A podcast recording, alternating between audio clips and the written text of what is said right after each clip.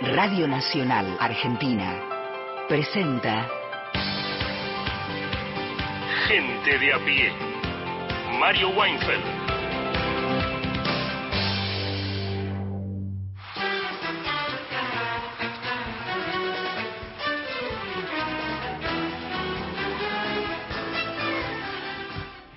Buenas tardes, son las 3 y 8 minutos en todo el territorio argentino y que está cubierto por Radio Nacional, Nacional Folclórica y más de 20 emisoras que irradian, irradiamos gente de a pie, comenzando ahora y nos quedaremos hasta las 5 de la tarde en un programa que francamente tendrá abordajes muy diversos sobre la realidad, la actualidad, sobre hechos eh, o sucedidos incluso importantes, sucedidos hoy mismo, con una mirada sobre la historia, con, con aspectos musicales, en fin, creemos que tenemos un buen programa para ofrecerte porque hemos estado trabajando para eso y nos importa mucho que te comuniques con nosotros porque nosotros te acompañamos, queremos que nos acompañe, nuestros oyentes son buenas escuchas, hacen comentarios, agregan mucho y nos gusta mucho que te comuniques y nos agrada, ¿por qué no?, en detalle, que de pronto nos hablen y nos digan que están hablando de distintos lugares de nuestra patria, que es muy amplia, que es muy bella y que da gusto estar en una emisora pública comunicados con todos. Gisela López, ¿cómo está usted? Buenas tardes, contenta de acompañarlos. Un beso grande a Mariana Fossati.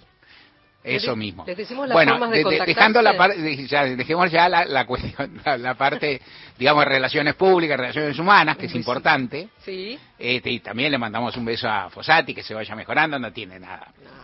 Nada que no vaya a mejorar muy pronto. Y Gisela, ¿qué, más decís?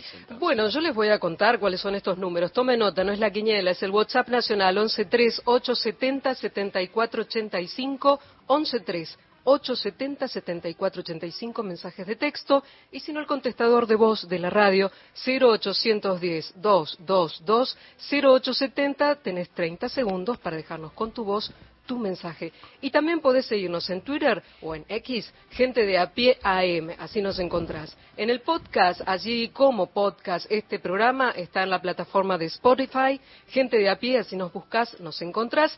Y todas las notas y el editorial en www.radionacional.com.ar. Juan Manuel Carg, buenas tardes. Buenas tardes, ¿cómo están ustedes? Bien. Hablaremos hoy del ingreso de la Argentina a los BRICS, la noticia Bien. del día de esta mañana, algo que se esperaba, pero no tanto, porque en claro. las últimas 48 horas hubo mucho ida y vuelta en torno a este tema. Finalmente se termina destrabando en la cumbre que finaliza hoy en Sudáfrica. Y la Argentina ingresa junto a otros cinco países. Vamos a ver qué significa el ingreso a los BRICS, qué piensa la oposición argentina, porque ya salió sí. a hablar buena parte de la oposición, eh, tanto tanto Juntos por el Cambio como Javier Milei. Yo diría que no. Vamos. Sí. Hay varios audios. China. Hay varios, sí, aparte ya. Se cierra.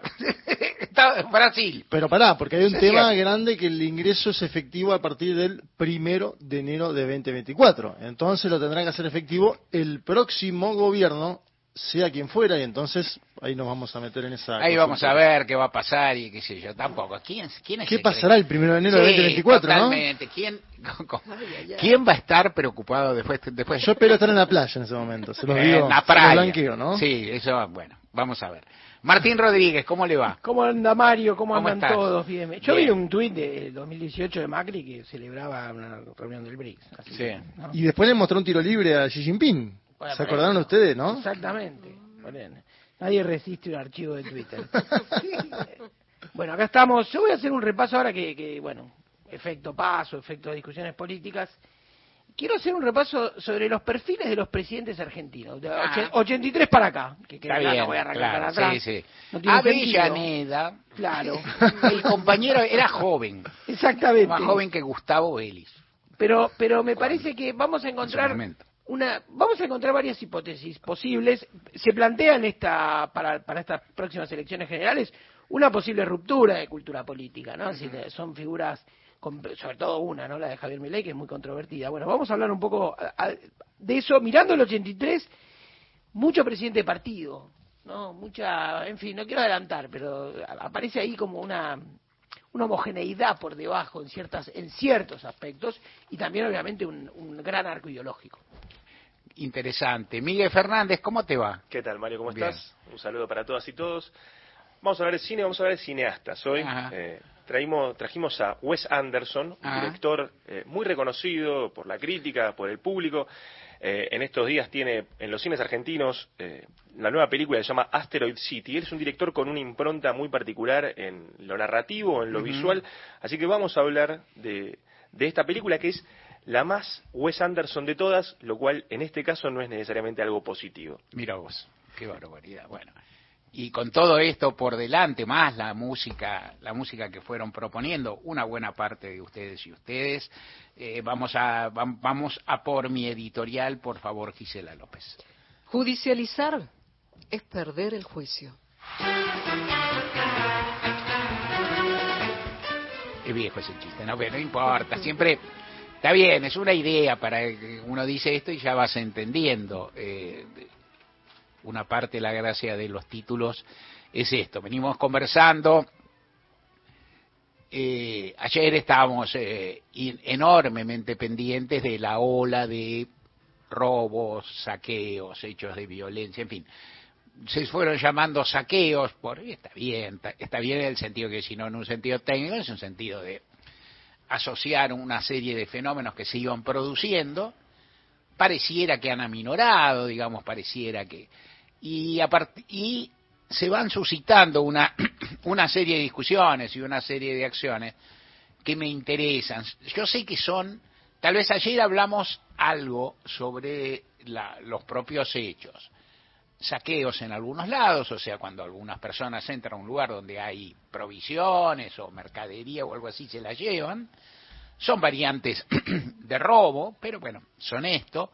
Destrozos, a veces hechos de vandalismo, no más gente que va a un lugar, rompe todo. En general son lugares, son comercios, ¿no? O sea, ocurre. Pero rompe todo, este, y entonces queda por ahí más patente que la voluntad es producir una, una suerte de desorden público, temor, anomia, en fin, etcétera, etcétera. Y en fin, y dentro de esto hay variaciones y hay cuestiones y hay acusaciones y van y vienen. Y ayer te comenté que hay experiencias acumuladas en la Argentina, que hay, por lo tanto, eh, muchas de las personas han vivido episodios similares a los que se han insinuado ayer y anteayer. Muchas, hay una memoria colectiva y cuando corren rumores, cuando corren versiones que en general anticipan a los episodios violentos o delictivos, muchas de las personas toman precauciones, toman recaudos que en la Argentina existen, sobre todo en lugares que ya que tienen como parte de su vida cotidiana problemas de inseguridad o de temores. La situación actual, por ejemplo, versus la de 2001, tiene algunas referencias que son muy claras.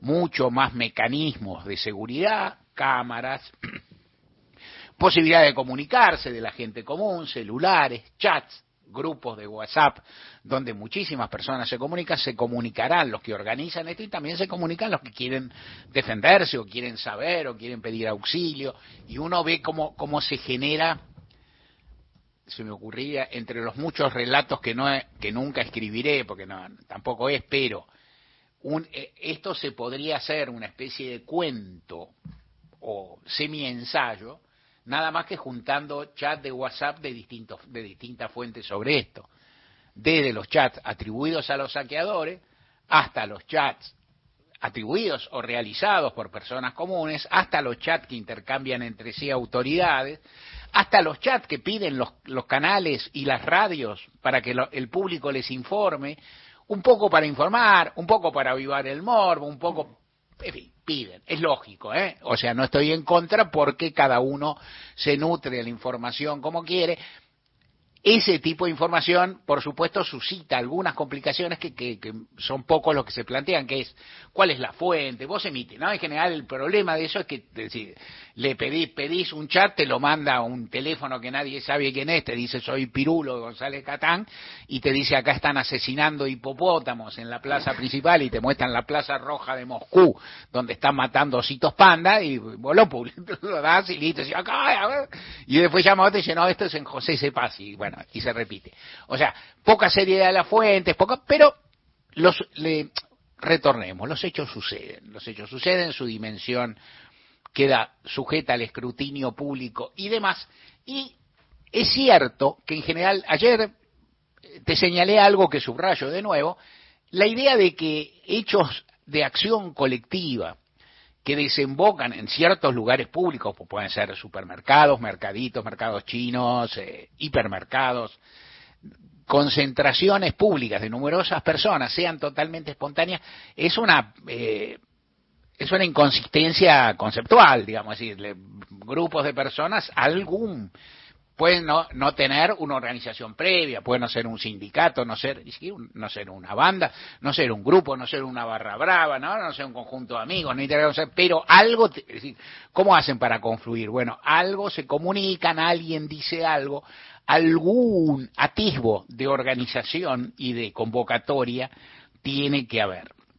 Y en esos casos, entonces, me parece que lo importante es ver por qué se producen esos hechos de acción colectiva, quiénes, lo ha, quiénes, quiénes los están cometiendo, quiénes los instigan. Y cuando llegue, y también eh, ayer eh, se me escapó mencionar algo que también indica la experiencia colectiva, que es cuando estos hechos suceden, cuando hay versiones, cuando hay rumores, que no sabes si son auténticos, si no son auténticos, algo pasó. O sea, los rumores, alguna tangencia, alguna similitud con la vida real tuvieron, algo pasó. Entonces, de cualquier forma, cuando vos recibís todo eso y no sabés qué pasa, es un momento, es un buen, eh, es un buen microclima, es un buen eh, ambiente para operaciones, intervenciones, maldades de policías y de servicios de inteligencia la memoria de los... Eh, estoy diciendo que ocurrieron esta vez, no. Estoy diciendo que ocurrieron otra vez, sí. Abiertamente ocurrieron eh, en 2001 el texto de Javier Aullero, que te mencioné ayer, entre otros, y muchos abordajes periodísticos, pero el libro La Zona Gris cuenta bien cómo la, cómo la policía difundía algunos rumores y no difundía otros. Difundía rumores en parte porque para avivar la, para avivar la bronca o para frenarla. Tal vez para que la gente se metiera en sus casas, tal vez para que hubiera, no lo, no lo sé, pero en cualquier caso que añadían hechos que no eran veraces al servicio de un prop, digamos, de un propio despliegue de actividad, tenían que ver, no lo sé. Es decir, eh, hay versiones, pero algo hay. Los servicios de inteligencia siempre sacan, eh, siempre pescan en, aguas revueltas, en, eh, y, y siempre son sospechosos y aparte son más, es decir, cuando se te acerca un cana y te dice algo en la calle, vos sabés que es un cana. Cuando se acerca un ñate y te dice algo, decís, bueno, este es un servicio, pues tiene cara de servicio. Pero, digamos, los servicios de inteligencia nos llevan la chapa afuera, digamos. Entonces, ahí funciona la sospecha de otro modo. Las sospechas políticas, a mi ver, los comentarios que hizo la vocera presidencial Gabriela Ceruti fueron desafortunados, aventurados, prematuros, infundados. Vamos a escucharla, lo dijo pronto, es decir, a esta altura el audio tiene su tiempo y en el y como, como, como se acumula esta discusión, ya se ha repetido muchas veces en este medio y en otros, pero te lo voy a repetir de todas formas porque quiero seguir un poco con esto. Escuchemos a Gabriela Ceruti. Buenas noches. Quería contarles algo, decirles algo que me parece que es súper importante y que sobre todo los que venimos, las que somos más viejas, los que somos más viejos y que pasamos muchas veces por estas situaciones, nos parece muy importante estar alertas y saber. La verdad es que desde el viernes están eh, haciendo correr en las redes, armando, armando, es organizado, no es nada espontáneo, a través de grupos de WhatsApp, todos ligados a las cuentas de Libertad Avanza, todo ligado a Javier Milei, diciendo que hay saqueos, que hay rumores, que hay cosas. ¿Eso qué hace? Hace que la gente efectivamente se asuste te corren en los negocios diciéndole a la gente va a haber saqueos y entonces los comerciantes cierran. Después suben a las redes las imágenes de esos comerciantes cerrando diciendo vieron que hay saqueos. No, no hay. Vos pasaste corriendo antes diciéndole que esto iba a pasar. Entonces, esto es una operación. Esto es una operación armada por la gente de Javier Milei que tiene como objetivo generar desestabilización y que tiene como objetivo generar incertidumbre y ir contra la democracia, porque son profundamente antidemocráticos. Y por eso les digo que esta película ya la vimos un montón de veces y que si hay algo que las sociedad argentina sabe es parar a los antidemocráticos. Y te digo una cosa, no seas carne de cañón, porque la verdad es que si, si los usan, si nos usan para que a través de las redes y de estos elementos que están tan buenos como son las redes sociales, lo que hacemos es ayudar a que se genere el caos, ayudar a que se genere miedo, ayudar a que se genere terror, siempre terminan pagando los mismos. Te digo que los gobernadores, las policías, si alguien va a ir a, algún lugar a cometer un delito, los van a meter presos, que es lo que está pasando. Pasó en Neuquén, pasó en Córdoba. A cometer un delito, fueron a robar y los metieron en cana. Entonces, eso es lo que va a pasar, eso es lo que está pasando y eso es lo que eh, va, a terminar sucediendo, porque la verdad es que lo que está habiendo es una operación armada por la gente de libertad, avanza para tratar de generar miedo y generar inestabilidad. Y no vamos a permitirlo, pero no va a permitirlo nadie en todo el pueblo argentino, porque nos pasó muchas veces y porque si hay algo que sabemos hacer es defender la democracia. Un largo párrafo que, cuyo, cuya extensión es mayor porque Ceruti habla muy rápido, ¿no? Habla, habla muy, muy velozmente. Y está plagado de errores y de errores políticos, errores informativos. Ceruti no cuenta, lo, te lo dije ayer, esto desde anteayer a la noche, no cuenta con los datos necesarios como para hacer una acusación de ese porte. Y más rápido que, más rápido que certero, el fiscal Marijuán, que es otra figura de nuestra casta judicial, un hombre, un hombre muy presto a hacer denuncias espectaculares, a aparecer, a, hacerse notar y que yo, le imputó a, a, Gabriela Ceruti por atribuyéndole haber tenido esta información que nunca tuvo y entonces estarla ocultando, cosa que es imposible porque nadie puede ocultar lo que, aquello de lo que carece, y como está ocultando información y los funcionarios públicos son, entre otras personas muy contadas, quienes están obligados a denunciar los delitos que ven, cosa que los particulares no tenemos esa obligación y los periodistas tampoco. ¿Viste cuando te dicen denuncio? Denuncio si se me canta, flaco. Si no, no. Digo, ¿por qué? Porque no soy médico, no soy esto, no soy lo otro. Y no soy, por supuesto, funcionario público. Te dice, eh, Ceruti, que funcionaria pública, tiene que denunciar. Quiere hacerse ver marihuana. No fue con una retroexcavadora a la casa de Ceruti de casualidad. Es muy chanta lo que hace Marijuán para figurar en los medios. ¿Qué estoy diciendo? Que Ceruti política y comunicacionalmente hizo mal pero de ahí a que tenga que pasar por tribunales medio un tramo muy, muy diferente y en general un modo chanta de manejarse que es, en este caso, común a la acusada y al fiscal acusador. Sergio Berni dijo muy otra cosa y llamó la atención hablando de Javier Milei hoy. Sergio Berni siempre, viste, siempre se ingenia para tener un punto de vista particular que en este caso, natura, por así decir, naturalmente, entre comillas, refuta al de Burrich. Escuchemos lo que dijo Bernie de mi ley y de la, su eventual involucramiento en los saqueos. Mire, yo lo que, la experiencia, ¿no? Mi experiencia dice, primero, eh, soy solidario con el, con el señor Milei, que más allá de que puedo no estar de acuerdo con, con, con sus propuestas este, políticas, creo que es un hombre de bien y, no me atrevería jamás a decir que, que estuve implicado eh, personalmente en estas cosas. Bernie cuenta, yo creo que tiene, eh, hay una parte en la que tiene razón, yo no sé si está involucrado o no, yo creo que no hay ningún elemento serio para involucrarlo y que llevar la, la discusión política a un terreno de lucha con, sobre, sobre el barro que no, que no suma nada.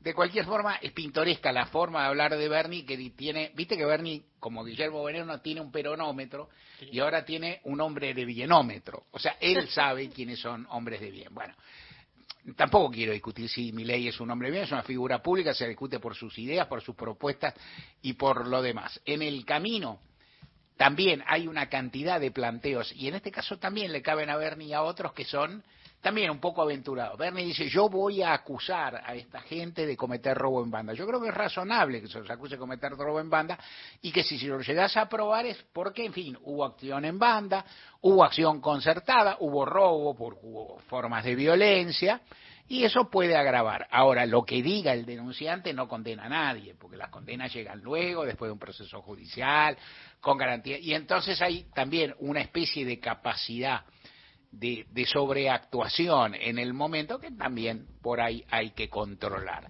A todo esto, los, eh, las acciones violentas parecen haberse frenado, dan una sensación de que hay alguna más de alguna intencionalidad o algo, pero también, insisto, estas cuestiones colectivas, también hay quien se suma, hay quien saca ventaja, hay grupitos, hay eh, grupos que pueden cometer determinados delitos en situaciones de irregularidad social o de falta de vigilancia y que saca partido. Hay que mirar las cosas con más tranquilidad, con más respeto. Siempre digo, y no dejo de decir en este, en este momento tampoco, que la conducta de la inmensa mayoría de los argentinos, inclusive la de gente muy humilde, la de gente muy necesitada, que puede vivir muy, muy cerca de donde suceden muchos de estos hechos y puede ser vecino de una cantidad de personas que han sido detenidas o que estarían bajo sospecha, es una actitud de templanza, de tranquilidad, de resolver problemas y no crearlos, de buscar cómo conseguir las cosas por medios lícitos, sea laburando, laburando en 82 empleos, sea solicitando apoyos estatales o apoyos comunitarios, no es la modalidad, no es la cultura de la inmensa mayoría del pueblo argentino y en particular de su clase trabajadora, lo que también se tiene que tomar en cuenta cuando a veces en la volteada se mezclan, eh, en fin, determinados prejuicios, determinadas simplificaciones y todas esas cositas. Gente de a pie. Hasta las 17. Todos los contenidos de la radio en nuestra web, radionacional.com.ar. Podcast, entrevistas federales, archivo Héctor Larrea y más, mucho más. Encontrá lo mejor de las 50 emisoras de la radio pública en radionacional.com.ar. Pa, ay, dale, pa, escuchame. Mirá lo que tengo para mostrarte. Así vas a estar en 10 años. ¿Cómo te ves? Pa, mira, me veo bastante fachero, ¿eh? Tranquilo y sobre todo jubilado. Ah, ¿te vas a jubilar? Sí, se me estoy encargando de eso. Qué bueno. Venga, dale, prende. Si te faltan hasta 10 años para cumplir la edad para jubilarte y adeudas aportes, ahora los podés regularizar con el nuevo plan de pago de deuda previsional para trabajadoras y trabajadores en actividad. Tu esfuerzo cuenta. ANSES, Argentina Presidencia. WhatsApp de oyentes 11 3 870 7485. WhatsApp Nacional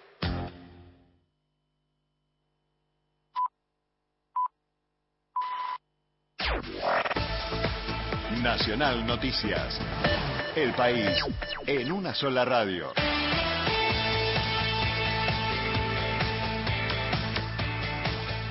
Es hora 15, 30 minutos en la República Argentina. El presidente Alberto Fernández aseguró que Sergio Massa es el mejor candidato para el futuro. El jefe de Estado manifestó que decidió no ser candidato y apoyar a Sergio, dijo, en lo que necesite. Fernández señaló que tiene que gobernar hasta el 10 de diciembre y hay temas pendientes que lo obligaban a encerrarse a trabajar. En ese sentido aseguró que sigue trabajando a full con todos los problemas que tiene que enfrentar, tanto locales como internacionales. El Polo Piquetero Nacional se moviliza en reclamo de entrega de alimentos a los comedores populares y que se convoque al salario mínimo. Organizaciones sociales vinculadas a partidos de izquierda, nucleadas en el Polo Piquetero Nacional, realizan una masiva movilización por el centro de la ciudad de Buenos Aires que paraliza el tránsito en la traza central de la avenida 9 de Julio, tanto mano hacia el norte como mano hacia el sur. Pasaron por el Ministerio de Desarrollo Social y ahora marchan hacia la sede del Ministerio de Economía. Gabriel Solano, legislador porteño del Frente de Izquierda, dijo sobre los reclamos. ¿Cuál es el reclamo básico de esta marcha? Es algo elemental, que no soluciona la crisis, pero por lo menos sería elemental para la urgencia actual. Es que se vuelva a reponer la entrega de los alimentos a los comunidades populares, algo que nunca debería haberse suspendido, y luego que se convoque de urgencia el Consejo de Salario Mínimo para que el salario mínimo esté equivalente a la canasta de pobreza. Hoy el salario mínimo de Argentina es de 110 mil pesos y de ahí el 50% da el plan protección trabajo. Un aumento, por lo tanto, del salario mínimo también impactaría en el aumento del plan protección trabajo. Esos dos reclamos yo los entiendo como elementales, no suficientes, pero que deberían tomarse de inmediato. Sumado a esto, hace falta una reapertura general paritarias porque los trabajadores en Argentina vienen perdiendo hace siete años con la inflación. Y este año puede ser uno de los peores. Informó Cristian Varela para Radio Nacional. Datos del tiempo. En Chilecito, provincia de La Rioja, temperatura 17 grados, humedad 30%, el cielo está parcialmente nublado. En Buenos Aires, la temperatura es de 15 grados 6 décimas, humedad 31%, el cielo está cubierto. Informó la radio pública en todo el país. Más info en radionacional.com.ar. Tu verdad, tu identidad está en el día. Radio Nacional.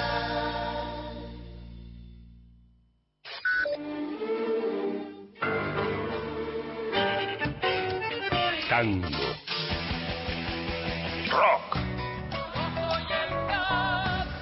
Folclore.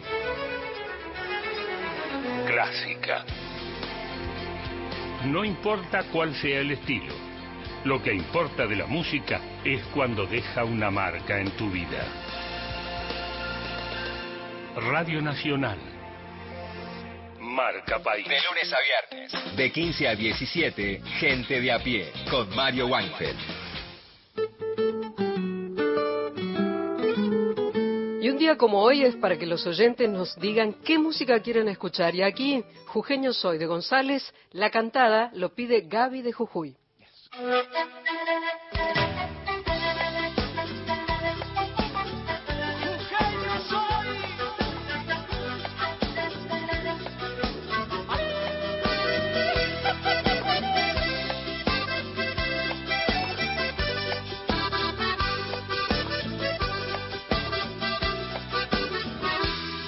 Soy del norte de mi patria, soy de Jujuy a mucha honra, pueblo que ayer dejó sus casas para que hoy nadie nos corra. Soy el silencio de la puna, voy pastoreando mi majada, busco la ciénega y la luna, pa' mis ovejas y mi alma. Yo soy de aquí, de ande nací y ande también quiero morir. Jujeño soy soy carnaval y pachamama. Gracias a Dios, jujeño soy y desde el vientre de mi mamá. Jujeño soy, se va a gualear. Soy bailecito y acudito, jujeño soy, también serán todos los hijos de mis hijos.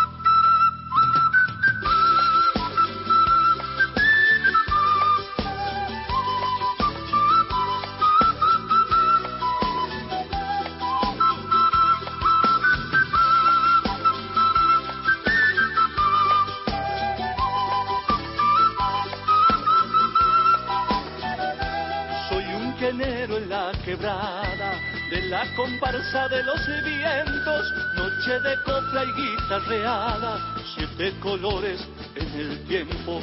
Soy estudiante en primavera, del CBC enamorado, agua bendita en mi bandera, sombra de un lobo apasionado.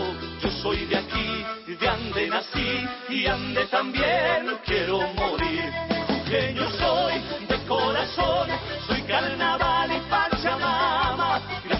Dios, soy y desde el vientre de mi mamá. Jujeño soy, se va a guayar. Soy bailecito y acuyito, jujeño soy, también serán todos los hijos de mis hijos.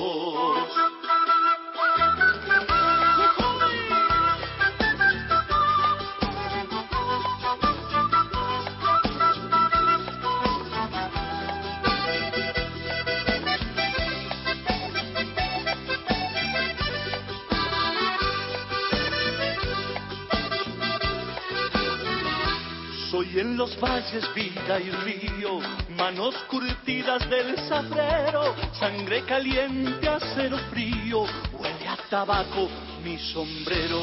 Soy el sonido de las yungas, yaguarete de las montañas, verde misterio de la lluvia, fruta madura en las mañanas. Yo soy de aquí, de ande nací y ande también quiero morir. Jujeño soy soy carnaval y pachamama. Gracias a Dios, jujeño soy y desde el vientre de mi mamá, jujeño soy, se va a guayar. Soy bailecito y acuyito, jujeño soy, también serán todos los hijos de mis hijos, jujeño soy.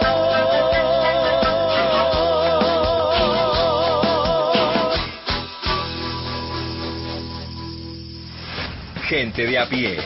Hasta las 17.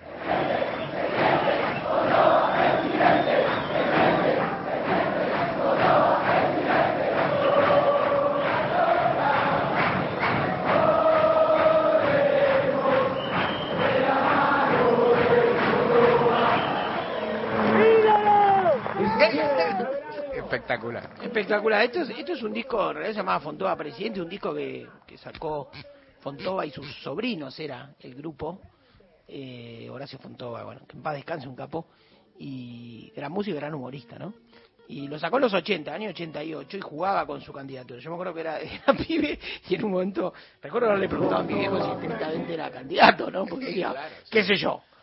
Ahora por ahí hasta sería más, más normal, pero, en ese momento digo, los políticos, de esto quiero hablar un poco, y que adelanté al principio del programa, ¿no? Sobre sobre los presidentes. Los políticos en los años 80 eran tipos de traje color whisky, parecía que estaban por presentar una película de función privada, ¿viste? Eran, no, eran como, había una cosa sobria y aparecían algunos nuevos, seguramente en el tándem de, la, de los renovadores, de la junta coordinadora, es decir, una, una juventud que ya no era tan joven. Ahora, en esta época se, es joven hasta más edad, pero en aquellos momentos, y ni hablar en los 70, cuando uno ve incluso a veces uno mira, eh, por ejemplo, los recordatorios de desaparecidos en página 12 y ves las fotos y de repente calculás que a lo mejor son hombres o mujeres, de, o sobre todo los hombres, por ahí por el uso del bigote, yo de cierta edad, ¿no? Veintipico, y, parecen de, vos decís, están en la edad de cuando yo sea grande, y vos lo ves con cuarenta y largo, ¿no? Ya tenés, esa, eso, cómo va cambiando, ¿no? Cómo se va torciendo esa, esa visión de lo, de, de lo joven y de lo no, y lo, y lo adulto. En los 80 parecían todos los que hacían política parecían adultos, todos, ¿no? Y había y había este, distintas edades, ¿no? Pero estaba eh, estaba muy presente y la política era muy sobria. Claro, uno dice eso, pero ya en el 88 el candidato era Menem, que tenía la ambigüedad de ser un hombre de trayectoria política y de este y de una forma muy popular, ¿no? O sea, Menem era un hombre hace poco circuló un fragmento, una entrevista a Menem de, del programa que hacía en ese momento, lo conducía Lucho Avilés, El Pueblo Quiere Saber, y Menem hablaba de la frivolidad, decía, hablaba de su cercanía con el mundo popular. No sé si creo que decía frivolidad, pero también el mundo popular, el mundo de la farándula, que soy Menem, claro, Menem tenía dos pies, un pie en la política, en la política nacional, en el peronismo, en La Rioja, en la cosa federal, del, ¿no? del, del caudillo, y otra pata en las tapas de revista. Era un mm. tipo muy así, ¿no? Eh, bueno, en fin, vamos a hablar de los presidentes, decía. Ya adelanté bastante porque hablé de Menem, que fue uno de mm. los presidentes. Yo quería hacer primero una composición química o una suerte de resumen químico. Los presidentes de la democracia del 83 para acá, tomo en cuenta aquellos que duraron más de 10 días perdónenme, obviamente que Rodríguez me parece un personaje simpatiquísimo. Te talaza tres o cuatro. No, por eso, claro, es, llamativo. Habla de la Argentina también. Pero sobre todo aquellos que llegaron. Primero, fruto de las urnas. Salvo uno, el caso de Dualde, que yo creo que era un político que en el 2001 había ganado una elección en la provincia de Buenos Aires, era un hombre no exactamente popular, pero dueño de una cuota de poder político, también fundada en las urnas, porque él tenía, eh, arrastraba un voto muy importante en la provincia de Buenos Aires. Pero bueno, no llegó a presidente por las urnas estrictamente. Pero digo, ¿cuál sería ese promedio? A mí me gusta pensar en esto. Hijos de inmigrantes, hombres de clase media, y acá quiero hacer después una pequeña salvedad, y grandes trayectorias o trayectorias en partidos políticos. ¿no? En partidos políticos, diría en los dos grandes partidos políticos. El radicalismo, el partido centenario, ya, ya más que centenario, y el peronismo que también que maduraba y que llegaba eh, a la democracia luego de haber perdido en el 83 lo que nunca creía que podía perder. El peronismo podía perder vidas, podía perder, no sé, podía, podía hacer golpes, pero creía mucho en su invicto electoral y perdió con los votos de Alfonsín en 1983. Pero ese, ese promedio, ¿no? que me parecía súper interesante y que luego vamos a ir desarrollando. Una cuestión clave de la, de la, de la democracia y de, los presidentes es la autoridad presidencial. ¿No es cierto? Una, autoridad presidencial que se fue construyendo, creo yo, a, partir de que los presidentes tenían una cierta audacia que estaba fuera de manual. Es decir, no había una, diríamos en términos actuales, no había una, inercia algorítmica que llevaba una presidencia hacia un rumbo. Nombro tres presidentes que fueron especialmente audaces y hay uno que está atado a otra presidenta. Creo que Alfonsín fue audaz. Creer que todo lo que se hizo en 1983 estaba escrito, ¿no? Eh, creo que es incorrecto. Sí, creo que había un consenso sobre los derechos humanos. Sí, habría que revisarlo también, a ver, consenso hasta dónde, ¿no? Pensemos que, por ejemplo, en Uruguay se había plebiscitado, digamos, este, eh, la transición chilena era muy negociada, tenía muchísimos contrapesos, entonces uno dice, bueno, en Argentina hubo una audacia, sí, efectivamente una audacia, escucharla juntos es una, es una audacia, ¿no? Es decir, no estaba, este... luego el, peronismo mismo, partido que además había sido víctima objetiva y subjetiva de esa dictadura militar, más que el radicalismo, había tenido muchos zigzagueos en torno a los derechos humanos y a la solución judicial, entre comillas, de ese problema. Entonces, uno dice, en Alfonsín hubo una gran audacia, en Menem hubo una gran audacia, Menem fue un audaz político, un hombre que tampoco había llegado prometiendo lo que iba a hacer y tal vez ni siquiera, digo yo, sabiendo lo que iba a hacer.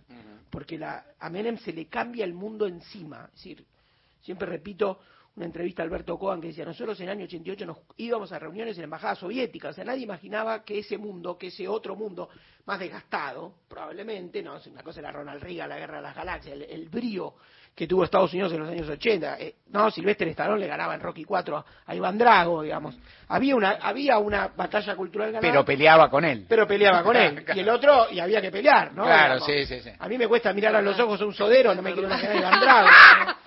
En, fin, entonces, sí, era, era un mundo. Y después Kirchner, que también, que heredaba una situación, a lo mejor con, con una parte, diría, de una tarea sucia hecha, pero discutiría a muerte, incluso con algunos amigos de revistas amigas, este, que había un sentido o un norte progresista escrito, hecho y derecho en la crisis del 2001. ¿no? Creo que en ese sentido no era así. ¿no? incluso diría, la fragmentación electoral y algunos, algunos eh, inesperados, no digo triunfadores, pero que tuvieron buena estrella electoral en 2003, lo confirman, digo, si vos sumás los votos de, de López Murphy, los votos de Menem... Esos dos son 42 ya. Claro, digo. ¿no? 42. Exacto, López Murphy que había sido, se van a gloriar haber sido echado de un gobierno por haberlo corrido por derecha, no por haberlo corrido por izquierda, como, como si hubo otros que ese gobierno lo corrieron por izquierda, en fin. Entonces uno dice fuerte, ¿no? Digamos, la audacia es una condición de esa presidencia, ¿no? Una, condición para construir una autoridad. Se está a veces las buenas presidencias, las grandes presidencias, las que duraron, las que dejaron huella, a gusto y de cada uno, ¿eh? no estoy diciendo, estoy nombrando tres presidencias distintas en algún sentido, pero tuvieron dos pasos adelante la sociedad, ¿no? Y había con que también la sociedad había roto cosas, había desarmado cosas y había construido otros consensos. No quiero menospreciar el rol de esa sociedad argentina tan contenciosa e interesante como es. Desde 1983 hubo ocho presidentes en 40 años, ¿no? Y los nombro, Alfonsín Menem, de la Rúa Dual de Kirchner, Cristina Macri y Alberto. Dije que había un perfil homogéneo, también egresados de universidades públicas, hombres de derecho, hombres y mujeres de derecho. hay, uno que hace las dos excepciones. Hay uno que hace las dos excepciones. que no es ni hombre de derecho ni egresado de universidad pública. No, sí, ya sé. Hay uno que es, iba a decir la excepción, que es Mauricio Macri. Claro. Exactamente, que es ingeniero y que es de universidad privada. No, iba a este, me adelantaste, Marito. Siete abogados y un ingeniero. Siete abogados y un ingeniero. Abogados de ejercicio, y gente de derecho que sabe derecho. Alguna vez, incluso a Felipe Solá le preguntaron, que no es abogado, pero le preguntaron virtud de los presidentes. Y le preguntaron por De la Rúa. Dijeron, ¿cuál es una virtud de, de, de la Rúa? Y Felipe Solá dijo, es un hombre muy erudito en materia de derecho, cosa que yo desconocía. Tres presidentes bonaerenses. Yo, yo ubico a Cristina como mujer bonaerense. Creo que es santacruceña por adopción y reubicada en su presidencia, y acá quiero después marcar algo, yo creo que la presidencia en un político es su último giro, es su última estación, es, es el, el, cambio definitivo de un presidente. Yo creo que Cristina fue una mujer bonaerense. Néstor no, era un presidente pingüino, pero yo creo que Cristina es una presidente, de hecho su base electoral, fuerte, sólida, es en la provincia de Buenos Aires. Pero digo tres, Alfonsín, hombre de Chascomús, hombre de un chascomús particular, es muy interesante la, biografía, el ensayo biográfico de Pablo Gershunov sobre Alfonsín. Es un hombre del centro de Chascomús, no es un hijo de la de la pata ganadera fuerte que tiene Chascomús, sino un hombre más de, ese pueblo, ¿no? De, los asuntos de ese pueblo, del centro de ese pueblo, madre docente, digo, en ese sentido, eh, con, una, con una pizquita más cosmopolita o más ciudadana, más citadina, lo que puede tener, pero de, diríamos, del interior agrario, agroganadero de la provincia, ¿no? que tenía ese impronto también. Dualde es un hombre de Loma de Zamora, digamos, bañero de una... O sea, Dualde huele a comunidad organizada, ¿no? Así él y, Chiche son un prototipo de, de, ese, ya ni siquiera del conurbano, ellos, del Gran Buenos Aires, del municipio del Gran Buenos Aires, ¿no? El tipo cuidando una pileta. Hincha de Banfield. Hincha de Banfield, ella parece directora de escuela, ¿no? La uno, uno lo ve y dice, uno podía ver, está mal, pero si vos le sacabas una foto con la inmobiliaria que supo tener y en la pileta con Chicho decís bueno acá terminó su carrera exactamente. Y no terminó. Y no terminó. Y no terminó. No o sea viste. Luego tuvimos bueno por supuesto un riojano un hombre de un carisma único como Carlos Saúl Menem. Tuvimos un nacido en Córdoba y aporteñado que fue de la Rúa, ¿no? De la Rúa ocupa un lugar casi diría de clase media media alta, ¿no? También de origen gallego como Alfonsín, hijo de, inmigrantes gallegos, pero ubicado en un lugar, un sector un poquito más arriba, no como, no como Alfonsín, obviamente no como Dualde, de una, diríamos de una clase media popular, y también Cristina. Cristina sería una referencia de algo así como, digamos, esa clase media ubicada a mí me parece como eh, producto de movilidad ascendente, ¿no? Es decir, hija universitaria que llega con un padre colectivero, ¿no? Es decir, mm. casi, un, casi diríamos el sueño argentino consumado, ¿no? Eh, un santacruceño como Kirchner, también clase media, media alta en un punto, o media media, y eh, después decíamos, ¿no? Los bonaerenses, y después porteños, presidentes porteños. Presidentes porteños tuvimos, porteños, porteños, pura cepa, nacidos y criados, dos, Macri y el actual presidente Alberto Fernández. Tuvimos también dos jefes de gobierno porteño, es decir, en estos 40 años la ciudad de Buenos Aires transformó una potente plataforma electoral y tuvimos, a mi juicio, y estoy seguro que no opinan lo mismo, sí, estoy seguro que piensan lo mismo, las dos peores presidencias de la democracia. ¿no? La democracia de la Rúa interrumpida y la de Macri, enfrentando un contexto distinto al del actual presidente, que también es porteño, pero que no fue jefe de gobierno porteño, sino más bien referente de algo tan extraño, digamos, que es el peronismo porteño, ¿no? Un lugar distinto. Solo dos fueron reelectos, solo dos, Menem y Cristina. ¿no? Fueron los únicos dos que fueron reelectos, Menem movió cielo y tierra, porque además transformó, cambió la constitución en el año 94, logrando completar un mandato de cuatro años con uno anterior de seis años, con lo cual Menem fue el hombre, si no me equivoco, que más veces, más tiempo duró en la presidencia, porque duró diez años, distinto a Cristina, que duró ocho como presidenta, completando sus dos mandatos. Néstor Kirchner y Alberto Fernández, el actual presidente de ejercicio, eh, decidieron no competir. Pero yo creo que Alberto Fernández, porque le mostraron media encuesta, pero Kirchner, porque él no quiso, Kirchner hubiera podido reelegir, todo indicaba, si te trasladas en el tiempo, que lo hubiera, y de hecho él prefirió que sea Cristina, y Cristina fue la sucesora y eligió. Vamos a ver un aspecto moral de los presidentes desde 1983, y acá aparecen más heterogeneidades. Tres divorciados, ubico yo. Primero Menem, que se divorció en vivo, ¿no? en la puerta de, Olivos. Macri llegó con segundo matrimonio, mm. con hijos de anteriores matrimonios y un último matrimonio, lo mismo que Alberto Fernández, mm. que además tuvo un hijo durante el mandato en ejercicio.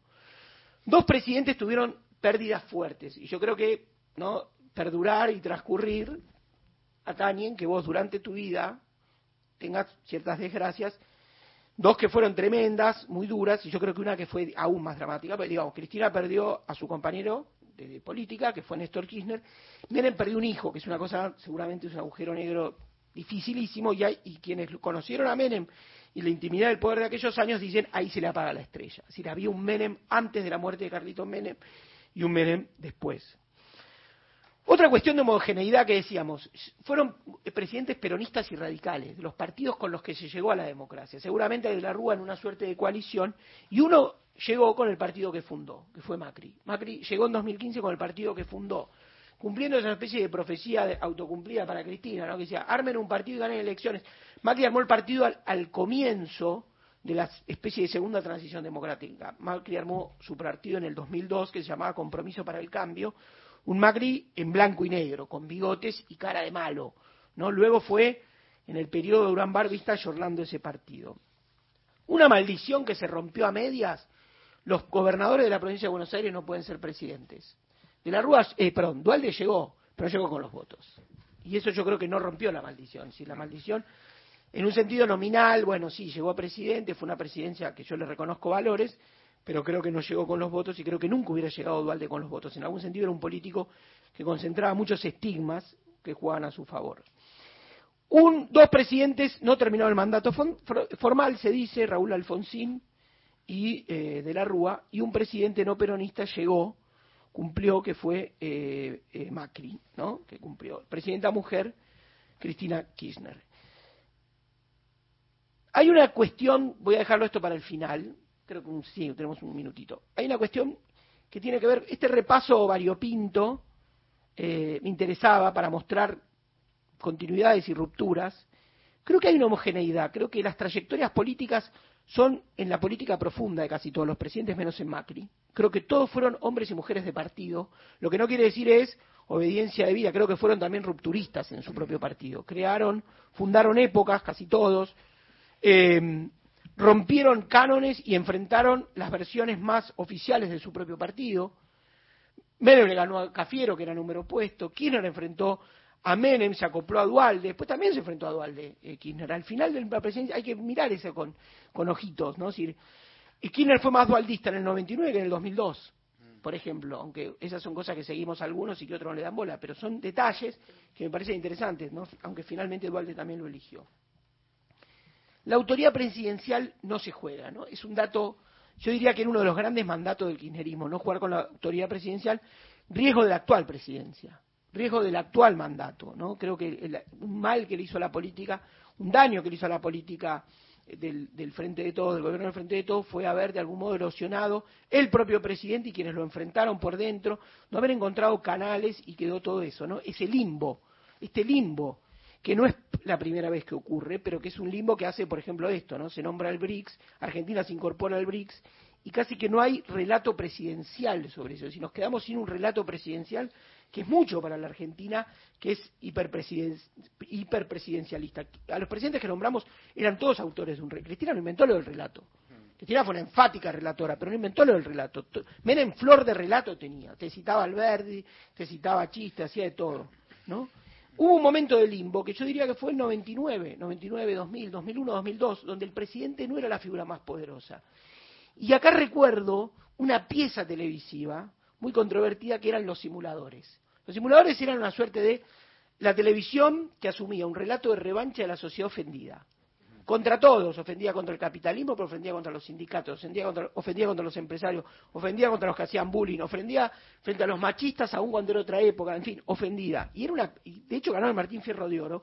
Yo me levanté a aplaudir como si hubiera ganado una interna partidaria del sector que apoyaba. era como, de verdad, para mí es un programón, ¿no? Digamos, uno de los grandes momentos de la televisión argentina por lejos. Y hay un capítulo que estuvimos ahí juntando un pedacito para pasar con Paula Nicolini, que era grandes problemas, eh, no, pequeños problemas de un gran hombre, o ahora, bueno, ahora se me fue el, título en, sí, no, el pequeño problema del gran hombre, que era casi un problema de erección de un presidente. Hacían esa interpretación, que estaba, obviamente, que era un juego, una metáfora, una ficción, de un presidente que no encontraba, que no podía fundar su autoridad. Y era una interpretación sexista, pavota, capaz que más para Nelson Castro, ¿no? Digamos, para ese tipo de lectura psicologista del poder. Pero así hincapié en una necesidad. Y por ahí era muy, si se quiere, heteropatriarcal, no sé, pongan en la palabra que Pero había una necesidad de que vuelva un orden. Y esta es la tele previa a Kirchner. Si es la tele, o, ahí, casi mordiéndole los talones a la fundación de una época que fue Kirchner. Así que vamos a irnos de este repaso de figuras presidenciales con este momento de la tele que descubren a una figura a un presidente con un problema de elección en ese momento, pero que mostraba torpemente o, con un poco, o burdamente un vacío de poder que había en la Argentina. Como presidente de la Nación, me comprometo a colaborar con ustedes Pero para que la reactivación del país se concrete, es necesario que se abandone la actitud de protesta, de beligerancia, que se detengan las huelgas, los piquetes terminen, que la violencia se atenúe. La imagen fue más que elocuente. El presidente de la Nación no pudo hacerle frente a los disidentes al ser vulnerada su seguridad. Pero a ustedes, ¿cómo les va, Elena? Por ahí andamos. Claro, el momento histórico que estamos viviendo es bastante arduo, ¿no? Es muy difícil manejar este país. Realmente lo vienen destrozando hace tiempo ya. Y ahora está quebrado. No hay otra explicación. Pero lo que la preocupa a usted es otra cosa, ¿no? Sí. Cosas personales. ¿Me la puedo ayudar en algo? No, no, no. Son problemas más bien íntimos. Hay un grupo de personas que resuelven casi cualquier tipo de conflicto. Yo sé que le suena raro, pero es así. Como ya sabrá, yo soy la segunda mujer de Agustín Mendilarzo. Nos casamos un tiempo antes que él asumía como presidente. Pero lo cierto es que hace un tiempo que... Siga, por favor. Bueno, mejor dicho, hace bastante tiempo que él no puede... Por favor, siga. Mantener relaciones. ¿Qué pasó? ¿Se perdió el deseo? No, no es ese el problema. Pensé que podía ser eso, pero realmente no pasa por ahí. ¿Y por dónde pasa entonces? Pasa por que Agustín, él a veces no, no puede mantener la erección. Calculo que le llaman impotencia, ¿no? ¿Consultaron con algún sexólogo? No, él no quiere saber nada. Si por alguna razón esa información llegara a divulgarse, sería víctima de un sinfín de burlas. Imagínese el presidente con impotencia. Ni la medicina ni la psiquiatría lo consideran una enfermedad. Por lo tanto, no podemos hablar de cura, sino de solución. Nosotros somos esa solución.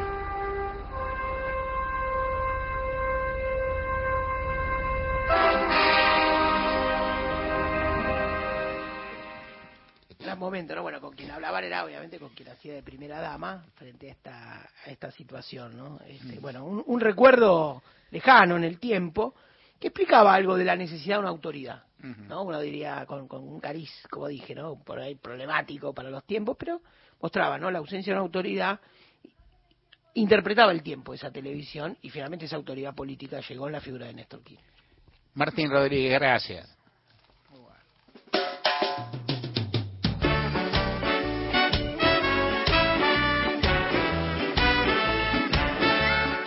Bueno, ahora en Gentes de a pie, en un ratito continuamos, pero ahora vamos a informarnos en Duplex AM 870 y Nacional Folclórica FM 98.7.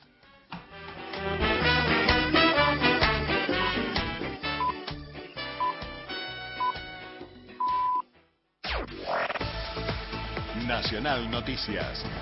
El país en una sola radio.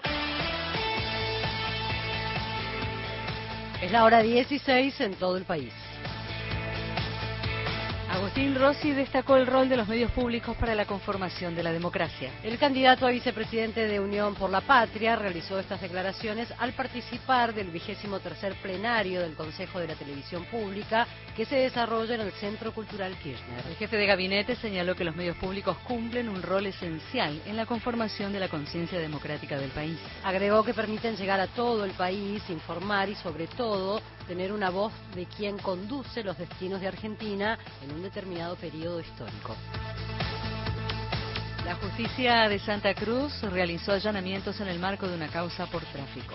Se realizaron allanamientos simultáneos en Argentina y en Chile en la investigación de una organización dedicada al contrabando de bienes y estupefacientes. En el país se realizaron 46 operativos que se llevaron a cabo en ocho localidades, entre ellas el Río Turbio y 28 de noviembre. Sobre esto, el fiscal doctor Julio Zárate brindó detalles. Los equipos se conformaron con la Fiscalía de Magallanes y con la Fiscalía de Río Gallegos. A grandes rasgos, le digo, la, la organización tiene vinculaciones con temas de estupefacientes, o sea, drogas, cigarrillos, vehículos, dinero, animales, mercadería válida, armas, seres humanos, o sea, está todo tan mezclado que a veces cuando uno piensa de que simplemente es una caja de cigarrillos, no, no termina siendo una caja de cigarrillos. eh, Se empieza por algo y se termina con cualquier cosa. Fabita Pérez, Nacional Río Turbio. Deportes. La información con Dani Corujo. Gracias Jimena, se sorteó el abierto de los Estados Unidos, cuyo cuadro principal va a comenzar el próximo lunes. Guido Pela, el bahiense, va con el sudafricano Harris. Tommy Echeverry y Francisco Cerúndolo van contra un jugador proveniente de la clasificación. Sebastián Baez tiene un rival complicado. Borna Koric, el croata, también complicado para Facundo Díaz Acosta, con John Isner, el sacador norteamericano que jugará en Nueva York es su último torneo como profesional. Diego Schwarman va contra el francés Rineker, Juan Manuel Segundo lo va con Ivashka de Bielorrusia, Pedro Cachín va contra Brian Shelton de Estados Unidos y la rosarina Nadia Podoroska va contra la china Zheng. Datos del tiempo. Puerto Argentino, Islas Malvinas, temperatura 6 grados 2 décimas, la térmica 0 grado, humedad 72%, cielo cubierto. En Buenos Aires la temperatura es de 15 grados 6 décimas, humedad 31%, el cielo está cubierto. Informó la radio pública en todo el país. Más info en radionacional.com.ar 40 años. Memorias, de la democracia. 2010.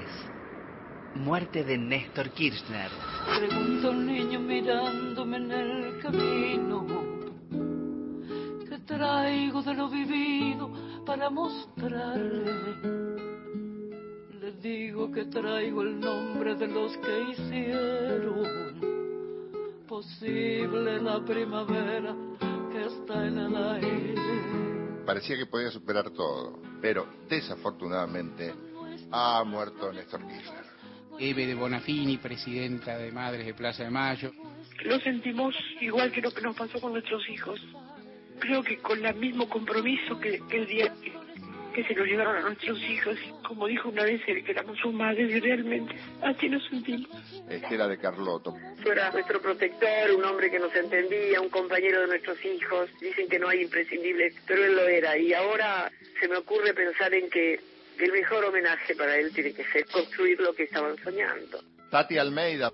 Todo lo que pudimos hacer gracias a que por fin un presidente tomó la decisión de tomar a los derechos humanos como política de Estado. En fin, no tengo consuelo como tantos otros. Yo quería utilizar estos pocos y breves minutos para agradecer a todos los hombres y mujeres que se movilizaron, que quisieron verlo, que quisieron despedirlo. Esa inmensa y formidable muestra de cariño y de amor que él se la merecía. Y permítanme agradecerle en forma especial a las decenas de miles, miles de jóvenes. Quiero decirles a todos esos jóvenes que en cada una de esas caras yo vi la cara de él cuando lo conocí. Son nuestras y están naciendo por todas partes. Contenidos y memoria histórica. Radio Nacional. Nacional Digital. Una señal. Todas las radios. Frecuencia online de Radio Nacional. Creo que hemos armado para hoy un lindo programa, ¿eh? Diego Eterno. Un espacio sin tiempo, donde el ayer y el mañana encuentran la forma de ser parte del presente. Los discos de la música popular argentina. Una nueva entrevista federal. Encontrar los contenidos que forman parte de las emisoras de la radio pública. Mi nombre es Gillespie y les doy la bienvenida. Entrevistas, producciones especiales, conciertos. Bienvenidos a otro especial. Material de archivo, podcast, radioteatros. Programas de todas las épocas. Lo que cabe en un lápiz. Escuchala en nacionaldigital.com.ar. Todas las radios, una sola señal. Nacional Digital. Inauguramos el gasoducto Presidente Néstor Kirchner, con cientos de kilómetros de acero en manos de miles de trabajadoras y trabajadores. Se construyó en tiempo récord la obra de transporte de gas más grande de los últimos 40 años. Energía que nos permitirá ahorrar divisas, expandir nuestro desarrollo, nuestro federalismo, nuestra soberanía y nuestro orgullo nacional. Gasoducto Presidente Néstor Kirchner. Mueve energía, mueve al país. Ministerio de Economía. Argentina Presidencia. Tu verdad, tu identidad está en el dial. Radio Nacional. Pasó otra hora en la Argentina. Seguís con la radio pública. Nacional. A toda hora. Mario Weinfeld y un gran equipo hacen Gente de a pie por Nacional, la radio pública.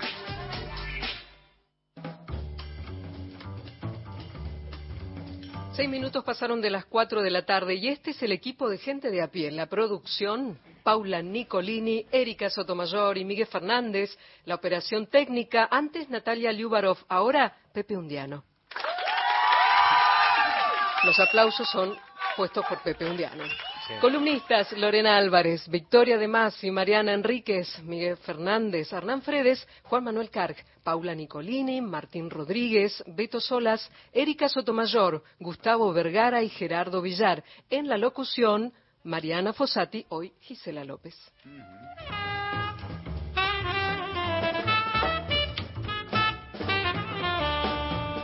Tenemos oyentes en el contestador de la radio al 0810 222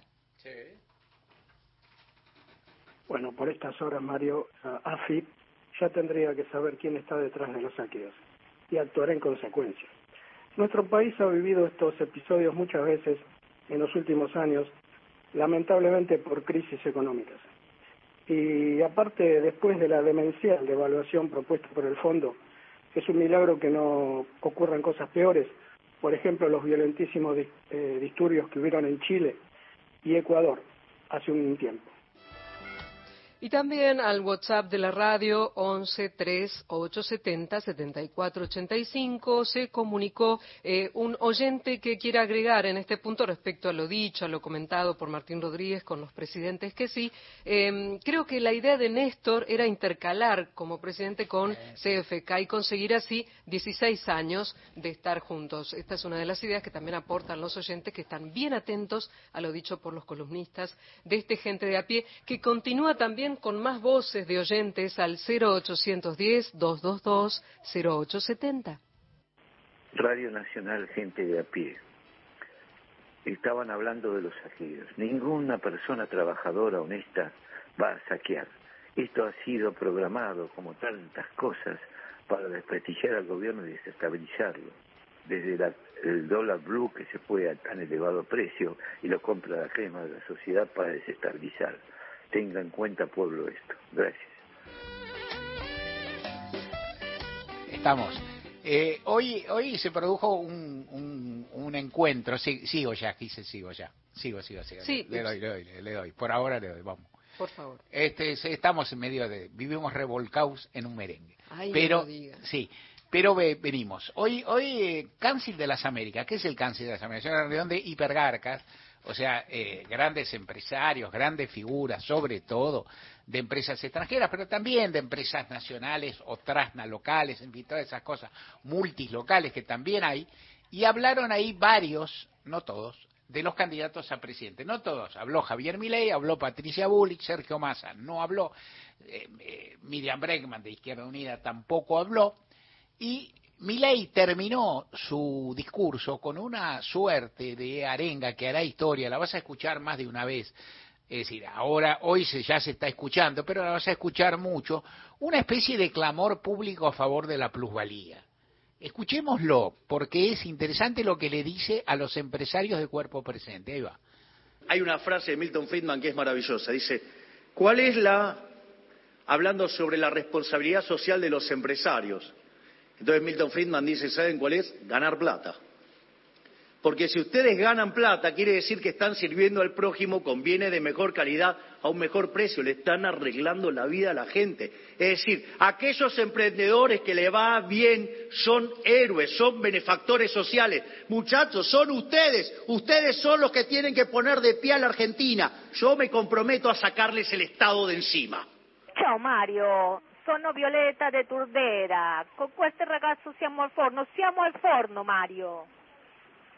Ya hubo un mensaje de oyentes, digo, ya nuestra queridísima Violeta de Turdera preocupada, digamos, por, por el mensaje de Javier Milei, a quien los empresarios aplaudieron, un poco sorprendidos, ni ellos creen esto, ¿no? O sea, es decir, esta, este planteo de Milton Friedman, digamos, a quien alguien le pagaría, obviamente, que se viviría, pero es asombroso. De cualquier modo, es un mensaje es un mensaje político, es un mensaje social, es un mensaje del candidato respecto de quién hay quien afirma, hay quienes afirman, bueno, no hay que contestar de que yo, ah, uno no, esto no es un comando de campaña de nadie, entonces discutimos lo que nos parece y bien. B, es muy difícil no entrar en el discurso del candidato que habla de salud, de educación, de seguridad, de distribución del ingreso, de lucha de clase, de, digamos, de derechos sociales. ¿De se habla? De fútbol. Y además sacó 32 puntos, digo, claro, fue, el primero. Claro, por eso. No, la, la idea es no mortifiquen a sus votantes porque si uno se van a sentir heridos o cosas por el estilo, uno no tiene por qué mortificar a los votantes, pero es muy difícil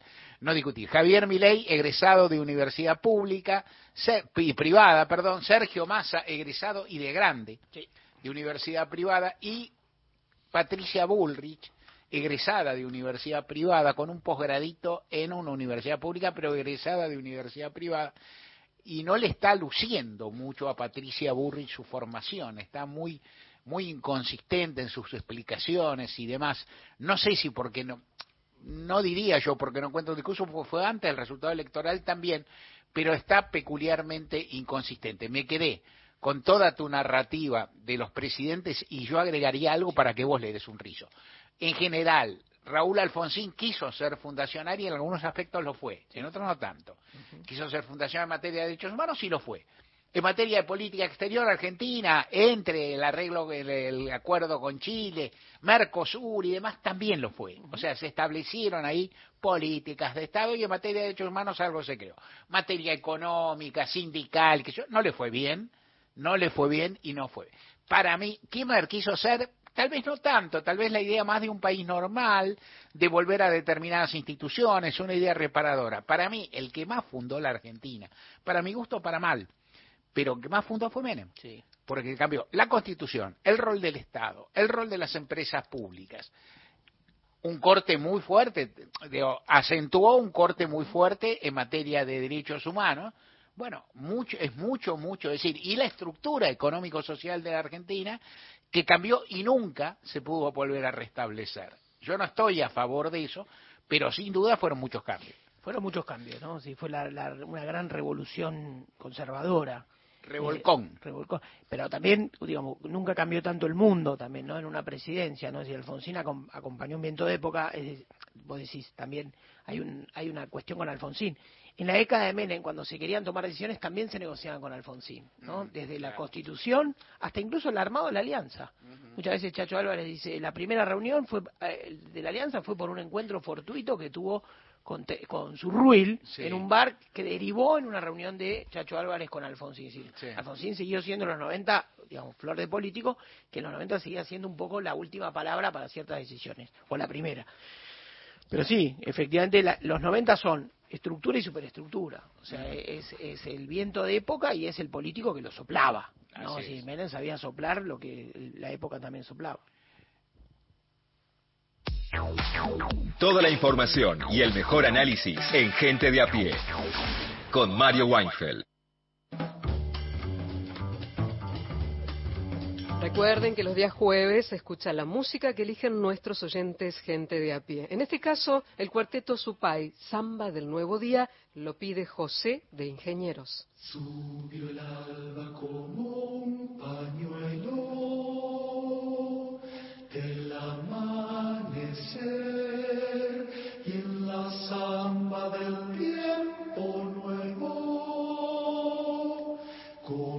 comenzó a crecer y en la samba del tiempo nuevo comenzó a crecer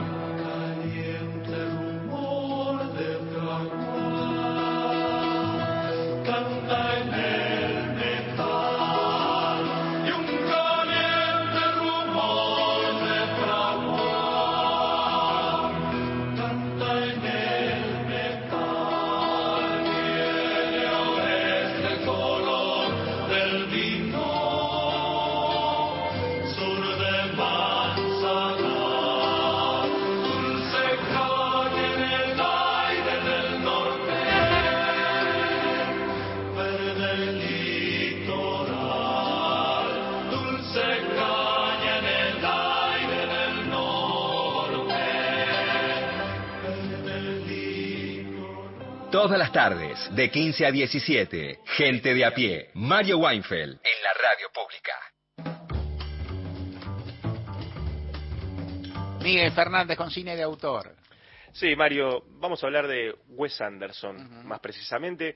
Es un director norteamericano bastante reconocido en términos de crítica, en términos de audiencia. Es de una generación de esos que salieron en los años 90, segunda mitad de los años 90, y que tienen una impronta, ¿no? De esos que conservan el, el nombre de fierro, más o menos, que, te, que los que te pueden arrastrar el, la gente a la sala, ¿no? Se viene la nueva película de Quentin Tarantino, la nueva película de Christopher Nolan, la nueva película de Wes Anderson. Esos tipos que se imponen por encima de capaz todo el enorme elenco que pueden llegar a convocar. Hace poco Mariana Enríquez nos hablaba de Oppenheimer, que era la nueva película de Christopher Nolan.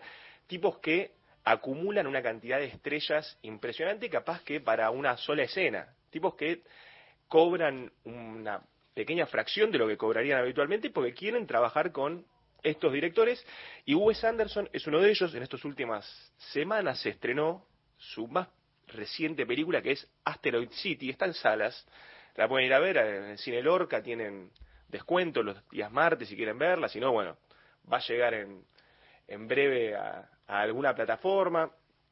La película tiene un elenco de esos que son imposibles. Tom Hanks, Scarlett Johansson, Margot Robbie, que es la chica de, de, Barbie, está Edward Norton, está Brian Cranston, que es el Heisenberg de, de Breaking Bad, está Steve Carell, el protagonista de The Office, tiene una cantidad de actores que es eh, inmanejable, pero bueno, son actores que quieren trabajar con eh, este director, que acumula una cantidad de figuritas como si fuese el álbum de la selección, y el tipo lo puede hacer, lo hace, lo viene haciendo desde hace ya 20 años, desde sus primeras películas acumuló ensambles enormes. Es un director que ha hecho muchas, muchas películas que tienen una, una, una impronta bastante particular. Capaz que han visto alguna de las más conocidas, son Los excéntricos Tenenbaum, tiene unos 20 años esa película. Eh, el Gran Hotel Budapest, hace, es de las más recientes, le fue bastante bien en, cuando fue el momento de los Oscars del 2014-2015. Y es un director, si quieren descubrir, si no vienen en alguna película, en Star Plus, me fijé, tienen, las, tienen ocho, casi todas. Así que el que tenga Star Plus, que tiene los partidos ahí para verlo, puede ver también, se puede meter una película de Wes Anderson si quiere. Pero bueno, les digo, es un director que tiene una impronta muy marcada en términos narrativos y visuales. En términos visuales, es como que desarrolló un, un estilo muy particular que hace que la película sea la peli de Wes Anderson. Hace planos simétricos, él busca el centro de la habitación y en base a eso te construye la escena, todo muy colorido, con una paleta de colores siempre muy particular. Las imágenes se ven realmente muy bien, son siempre como cuadritos que están, esas cosas que te da como placer de el verlas. Pero además también en términos narrativos hay una forma de particular de personaje que él escribe. Él no te escribe una persona, una persona que vos podrías conocer, te escribe un personaje con todas las letras, tipos con eh, un montón de señas particulares, personajes excéntricos, disfuncionales, atípicos, eh, que puede ser un intelectual tremendo o un terrible nabo, pero no, no hay punto medio. Todos interactúan eh, en una línea del absurdo que, que realmente sabe manejar muy bien eh, y que es el mejor en lo suyo. Encontró la forma de hacer de una, un tipo de película que no se lo puede se lo puede llegar a imitar, pero nunca igualar. Es como que el cine de Wes Anderson es una, un estilo propio. Vamos a escuchar un audio ahora. No, soy muy eh, adepto a, los audios en, que no son en idioma original, siento que se pierde algo, pero vamos a escuchar ahora un narrador de la película de los excéntricos Tenenbaum que va a ser la presentación de uno de los personajes cuando es niño, el personaje después de la película lo interpreta Ben Stiller, pero es una pequeña introducción dentro de esta película, que era una de las últimas de Gene Hackman antes de retirarse, gran película, pero sirve esta introducción de un personaje como para imaginarse todos los personajes que habitan el universo de Wes Anderson. Chas Tenenbaum desde la escuela elemental tomaba sus alimentos en su habitación, de pie junto a su escritorio con una taza de café para ahorrar tiempo. En el sexto grado se inició en los negocios criando ratones dálmata que vendía en una tienda de mascotas en el pequeño Tokio. Empezó comprando bienes raíces a los 10 años y parecía tener una comprensión casi sobrenatural de las finanzas internacionales. Negoció la compra de la casa de verano de su padre en la isla de Águilas. Está hablando de un personaje de 10 años, un nene vestido de traje, un paquete así vestido, eh, analizando el mercado financiero. Y son esos tipos que, bueno, no te, no te los cruzas, no, no los conoces a, ese tipo de personajes. Son personajes que habitan ahí en las películas de Wes Anderson. Escuchábamos también la canción Hey Jude de fondo. Es un, es un gran artista, Wes Anderson. Y la nueva película que hizo ahora es Asteroid City, que les decía cuando, cuando hablábamos al principio que es la película más Wes Anderson de todas las de Wes Anderson y eso no es necesariamente algo positivo, me parece que es se enrosca o se enfrasca tanto en una forma de hacer cine que es tan propia de él que termina siendo bastante artificial el, producto final, como no, no, no termina de fluir, no se termina de entender eh, cómo puede un artista siendo tan auténtico eh, y tan fiel a su estilo termina siendo algo que y bueno, no necesariamente lo termina de representar. La película se ambienta en los años 50, y un grupo de, padres y chiquitos genios que van a esta ciudad, Asteroid City, la ciudad del asteroide, en donde tienen una convención de eh, avistaje de, de, extraterrestres, ese tipo de cosas, ¿no? Vinculado como a la NASA. Y bueno, es una película que habilita todo este tipo de eh, diálogos peculiares, estos encuentros, ese tipo de cosas que son tan importantes para el autor, para este cine de autor. Es un autor que concibe al cine de, una forma muy particular y, es raro, es como que él dice, este es el cine que yo hago, lo hago de esta forma. ¿Y cómo le decís? Bueno, no, cambialo, no, no, podés decirle, eh, no, tiene sentido. Y además al, público le gusta, le gusta bastante.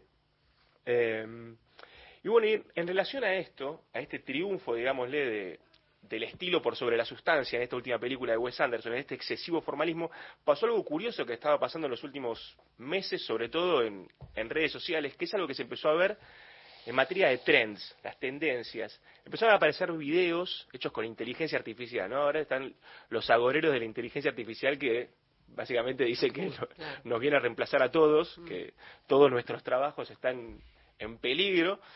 Bueno, empezaron a aparecer algunas imágenes bastante piola, ¿no? Hace poco nos comimos todos el viaje con el Papa Francisco con la campera inflada, ¿no? Parecían imágenes reales del Papa Francisco. Bueno, ahora salen videos de cómo sería El Señor de los Anillos, por ejemplo, si lo hubiese hecho Wes Anderson. O cómo sería Harry Potter. Ah, o La Guerra de las Galaxias. Te aparecen las imágenes generadas por computadora de el mago Gandalf centrado en estos planos simétricos de la comarca. Todo. Te lo hace realmente tal cual. Eh, y bueno, la gente se divierte bastante. También hacen un trend que se ve, una tendencia ahí en TikTok que se ve es mi vida normal, pero la dirige Wes Anderson. Entonces, está el tipo haciendo las cosas del día a día, desayuna, pero su desayuno, las tostadas y el café bien centradito ahí, todos planos mucho simétricos, mucho color, claro. La gente se divierte con estas cosas que de alguna forma lo que hacen es mostrar este excesivo formalismo del director y de alguna forma también como despojado del alma, ¿no? te lo reprodujo una máquina eh, inteligencia artificial te reproduce exactamente el plano que haría el director, pero en verdad no es el plano que hace el director y que de alguna forma es lo que le pasa con esta última película. Se enfrasca tanto en hacer una película suya que la película termina siendo de las más olvidables de las que hizo. Es, una, es un excesivo artificialismo que de todas formas el que disfruta del cine de Wes Anderson va a encontrar cosas disfrutables, pero hay otras 10 películas previas que, que realmente eh, pueden redescubrir y que lo van a mostrar una mejor versión del director. Al director lo pueden ubicar, ya les digo, en Star Plus hay por lo menos ocho películas donde se muestra el mejor Wes Anderson. Si no lo conocen, buenas formas de acceder a él son Los excéntricos Tenenbaum, eh, el, Gran Hotel Budapest, Moonrise Kingdom, películas que son realmente películas de Wes Anderson y que, y que son muchísimo más accesibles, con grandes historias, con grandes personajes y que realmente les van a gustar mucho más. Miguel Fernández, gracias. Somos gente de a pie. Vos y nosotros. Mario Weinfeld en Nacional.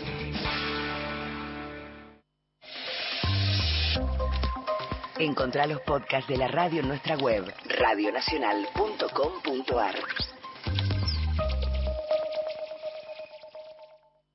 ¿Buscas un lugar donde estacionar en el microcentro? Déjanos tu auto. Lo recibiremos bajo las más estrictas normas de seguridad sanitarias.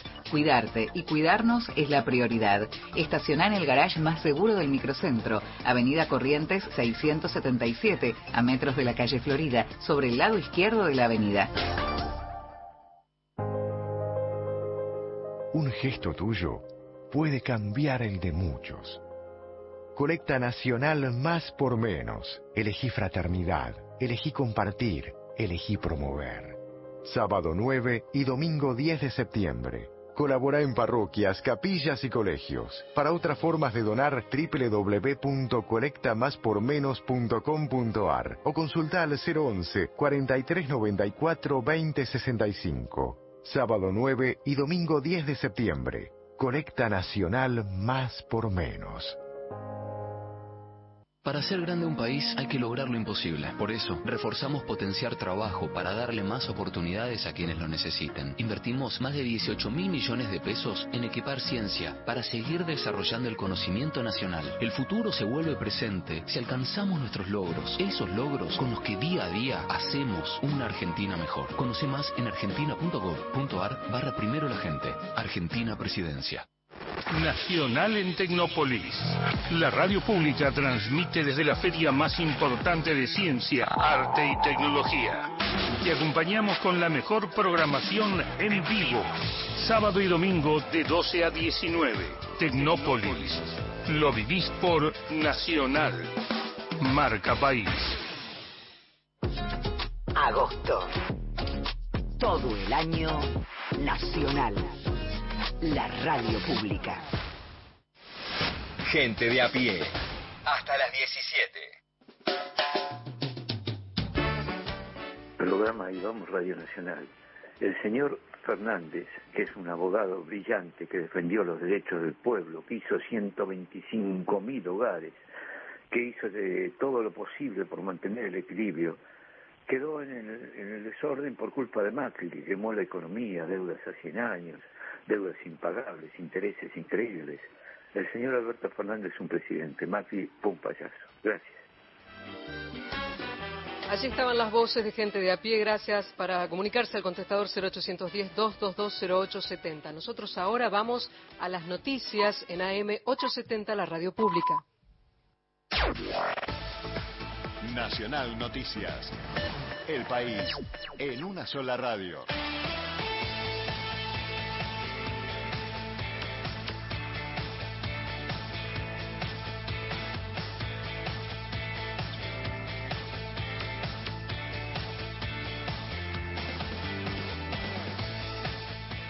Es la hora 16.30 minutos en todo el país. Las ventas en los supermercados cayeron 0,9%, así lo informó el Instituto Nacional de Estadísticas y Censo, al precisar que la cifra es en relación al igual mes del año pasado. En tanto, en los grandes centros de compra, la mejora fue de 11,8% en igual comparación. El gobierno bonaerense brindará ayuda a comerciantes que padecieron robos tras los rumores de saqueos.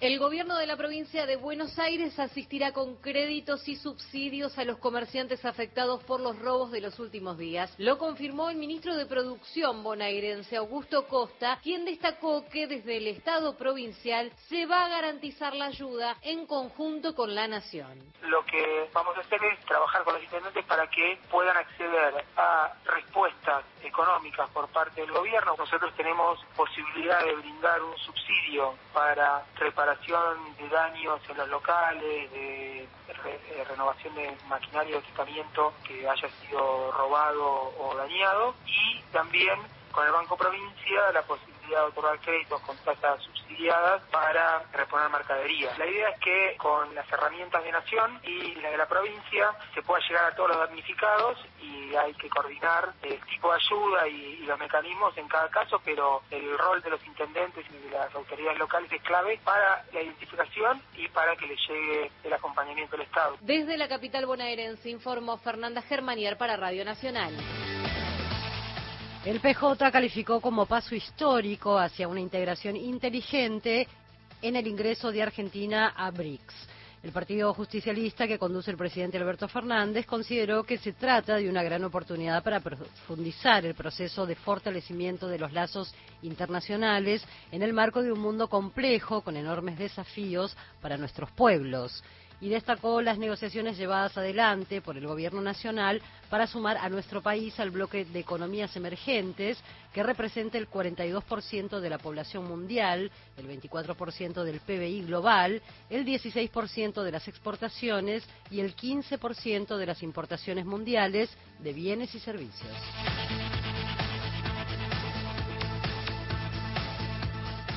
Datos del tiempo. En el Bolsón, provincia de Río Negro, la temperatura es de 6 grados, humedad 55%, cielo nublado. Aquí en Buenos Aires, 15 grados 6 décimas, humedad 30%, el cielo está nublado.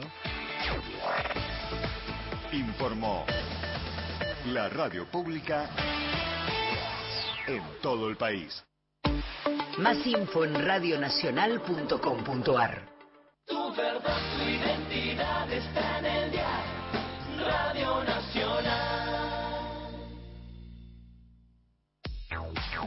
Toda la información y el mejor análisis en Gente de a pie. Con Mario Weinfeld.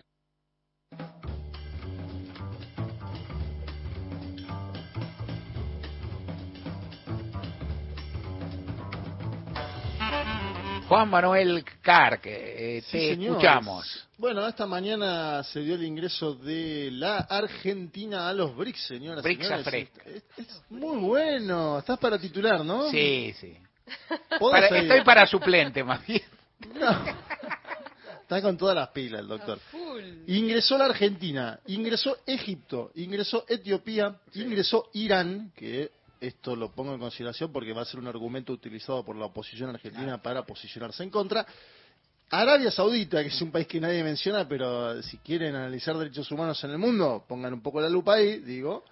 Y Emiratos Árabes Unidos, eh, todos este grupo de países han ingresado a los BRICS, que como bien saben ustedes es el grupo de países emergentes dirigido por China, podríamos decir que es un país no emergente ya a esta altura, ¿no? Es la segunda economía a nivel mundial. Uno diría, más que emergente, es, ¿no? El patrón de- de la calle. Primero les quería poner un archivo, un audio de archivo, porque en el 2015 vino Lula durante la campaña de Daniel Scioli, campaña, bueno, que quedó muy cerca, ¿no? En, en- en intención de voto 51-49 fue el triunfo de Macri. Después Macri gobernó como si hubiera sacado 60 puntos, pero fue 51-49 el, el desenlace, photo finish en el final. Eh, y en ese tramo Lula vino en un momento a una inauguración de un UPA, eh, un, centro de atención médica veloz en la provincia de Buenos Aires. Acuérdense que Daniel Scioli era todavía gobernador. Lula viene, el, UPA se había utilizado mucho en Brasil.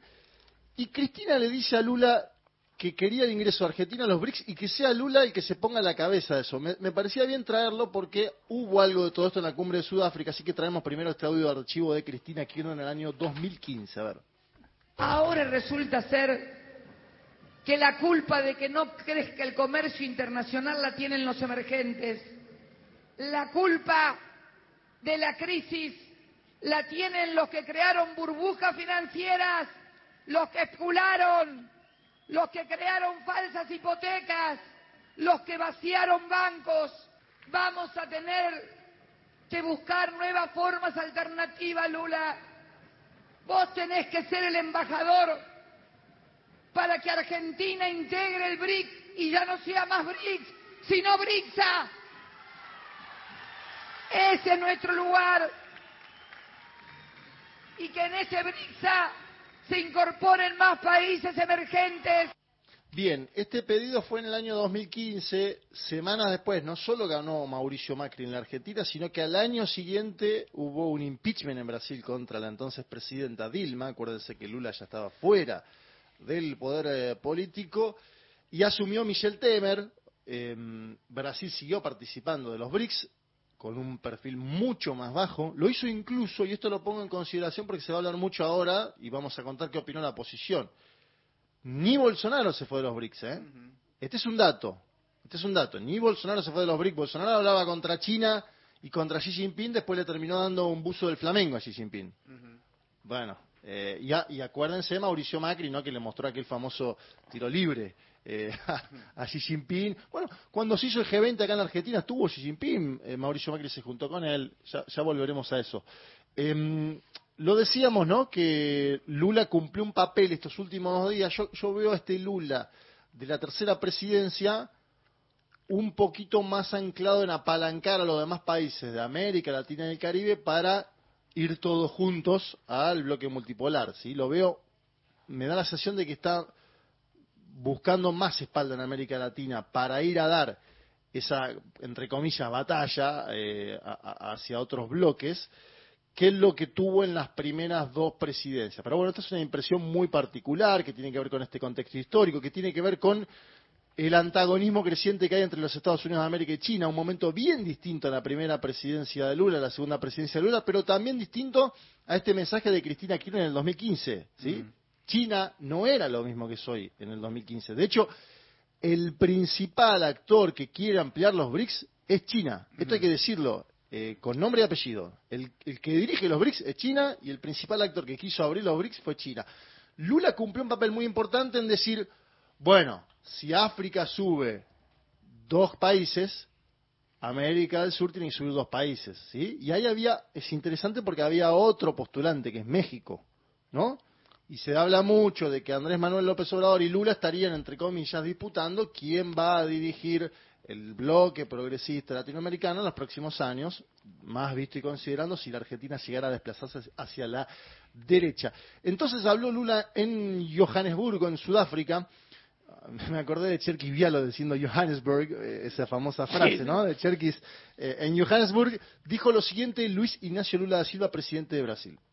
E eu, por exemplo, defendo, defendo que os nossos irmãos da Argentina possam participar dos BRICS. Eu defendo isso. Vamos ver na reunião como é que fica. Mas eu defendo, se vai ser agora, se vai ser daqui ao mês, dois meses, tudo.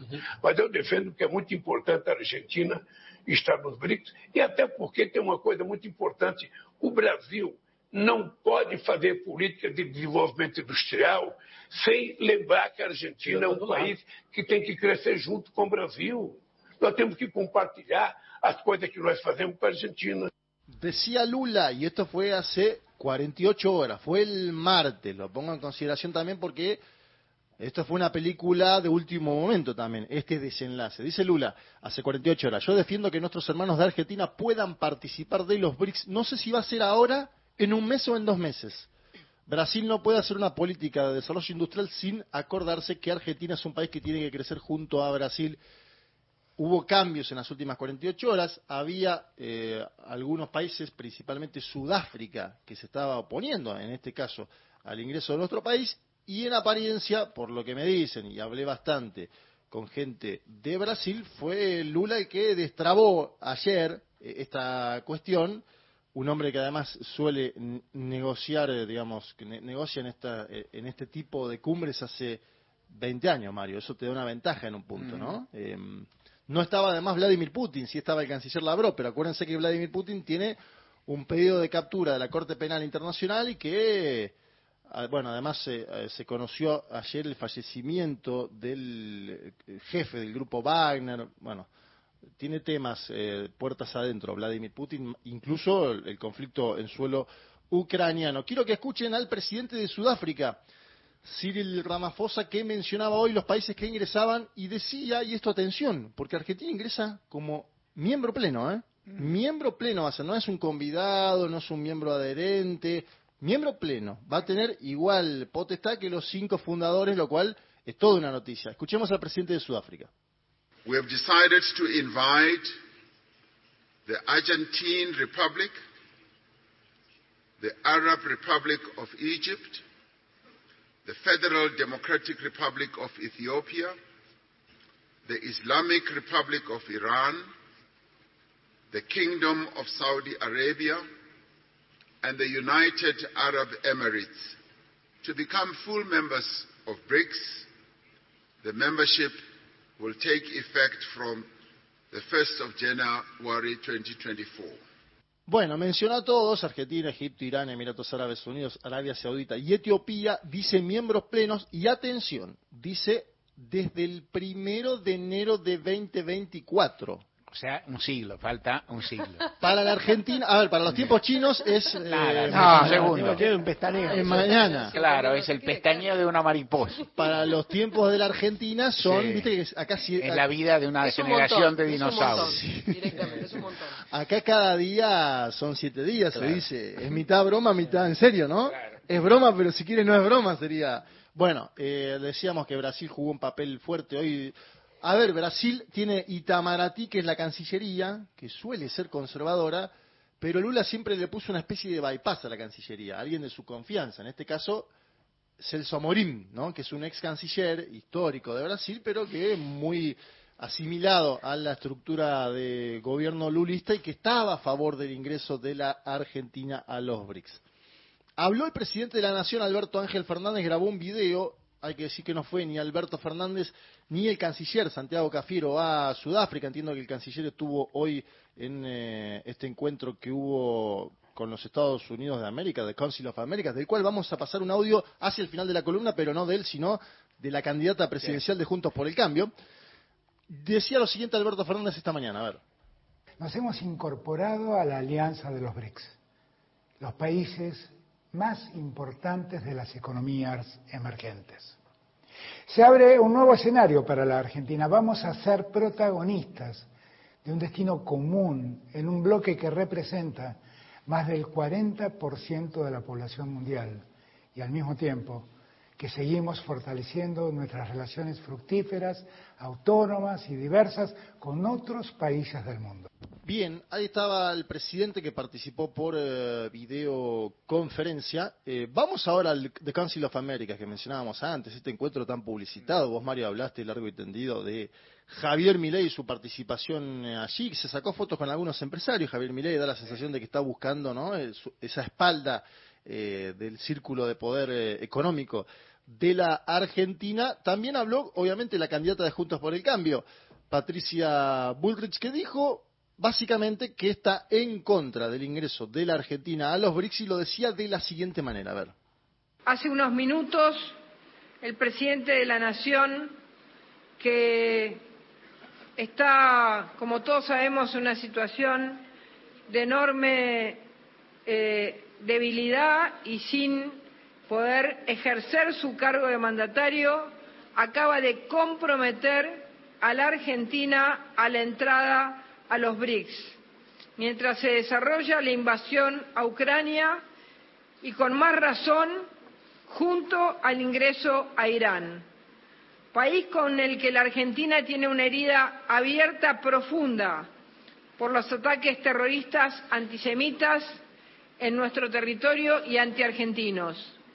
Nosotros creemos en un orden internacional basado en reglas para preservar la paz y el respeto del derecho internacional. Argentino, bajo nuestro gobierno, no va a estar en BRICS. Bueno, hay que decir que buena parte de las provincias argentinas tienen como principal destino exportador a países de los BRICS, digamos. Esto es algo eh, conocido, visto y considerando que los dos principales socios comerciales que tiene nuestro país integran ese bloque. Ahí podría tener una naturaleza lógica el ingreso de la Argentina a los eh, BRICS. Después lo otro que hay que debatir es, en un momento donde la Argentina tiene alta dependencia con el Fondo Monetario Internacional, si no es una especie de política de tercera posición, por ejemplo, lo que pasó ayer, que Sergio Massa fue a buscar dinero a Washington para pagar la deuda con el Fondo Monetario, ¿no? Ese círculo defectuoso, iba a decir círculo virtuoso, pero no tiene ninguna virtud, pero en simultáneo tenés eh, el ingreso de la Argentina a los BRICS, es decir, Argentina está jugando iba a decir de los, de los dos lados del mostrador, pero no, está ejerciendo una política exterior eh, soberana en este plano dentro de los condicionamientos que te da haber firmado un acuerdo que es el más grande de la historia del fondo.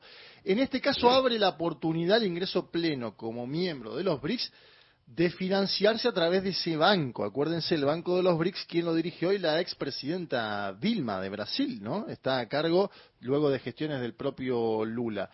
Habrá que ver cómo avanza eso. Mi principal duda tiene que ver con lo político, porque no sería la primera vez que la Argentina se involucra en un bloque con otros países que luego es dado de baja, va a decir en un punto, pero no es la palabra adecuada, luego sale la Argentina, ¿no? Digamos, UNASUR, acuérdense, UNASUR, una política de Estado del gobierno de Cristina Kirchner en su momento, que inició el gobierno de Néstor Kirchner, o mejor dicho, cuando él ya no era presidente, pero sí era Cristina, acordate que fue el primer secretario general. Luego yo, cayó con la presidencia de Macri. ¿Qué sucederá en este caso con los BRICS, que es un bloque mucho más amplio, con más diversidad cultural, política? fundamentalmente económico, entiendo. E- económico, pero también político, porque tiene el banco, pero también tiene un posicionamiento sobre lo que pasa en el mundo de los BRICS. Sucede que en el último tiempo se complejizó ese escenario a partir de lo que fue la situación en Ucrania, donde tenías un país como Rusia, que estaba en el G8 antes, que luego fue dado de baja del G8 a partir de la, de, la anexión de Crimea, acuérdense, porque primero se da la elección de Crimea en el año 2014, y ahí el G8 se convierte en G7, es miembro pleno de los BRICS, ¿no? Un país que está en un conflicto bélico grande contra la OTAN, en suelo europeo. Ahí tenés una complejidad grande, que es la que es, aprovecha para señalar la oposición. Y segundo, en el plano de la política argentina, la presencia de Irán, ¿no? Lo dijo la candidata de Juntos por el Cambio. Allí está Irán. Bueno, obviamente hay una historia fuerte de la Argentina. De hecho va a ser el argumento más fuerte, ¿no? Más, más presente. Yo creo que sí, pero no era un miembro pleno antes, por lo cual, digamos, eh, hay una discusión ahí para dar, ¿no? En torno a no estaba como miembro, estará ahora, sí va a estar y obviamente me parece que va a ser el principal, te diré, argumento. ¿eh? Sí. El principal. me, acordaba de, mm, la cuenta de Twitter de Franco Macri, lo fue a buscar, figuraba, el padre de Mauricio Macri, sí figuraba en la bio decía consejero senior de la República China para sus inversiones en América en Latinoamérica. Bueno, claro. Y, de hecho y el, propio Mauricio Macri tuvo viajes a, Beijing, eh, así decíamos antes, mitad en broma, pero también era, la forma de socializar de Macri era hablar de fútbol.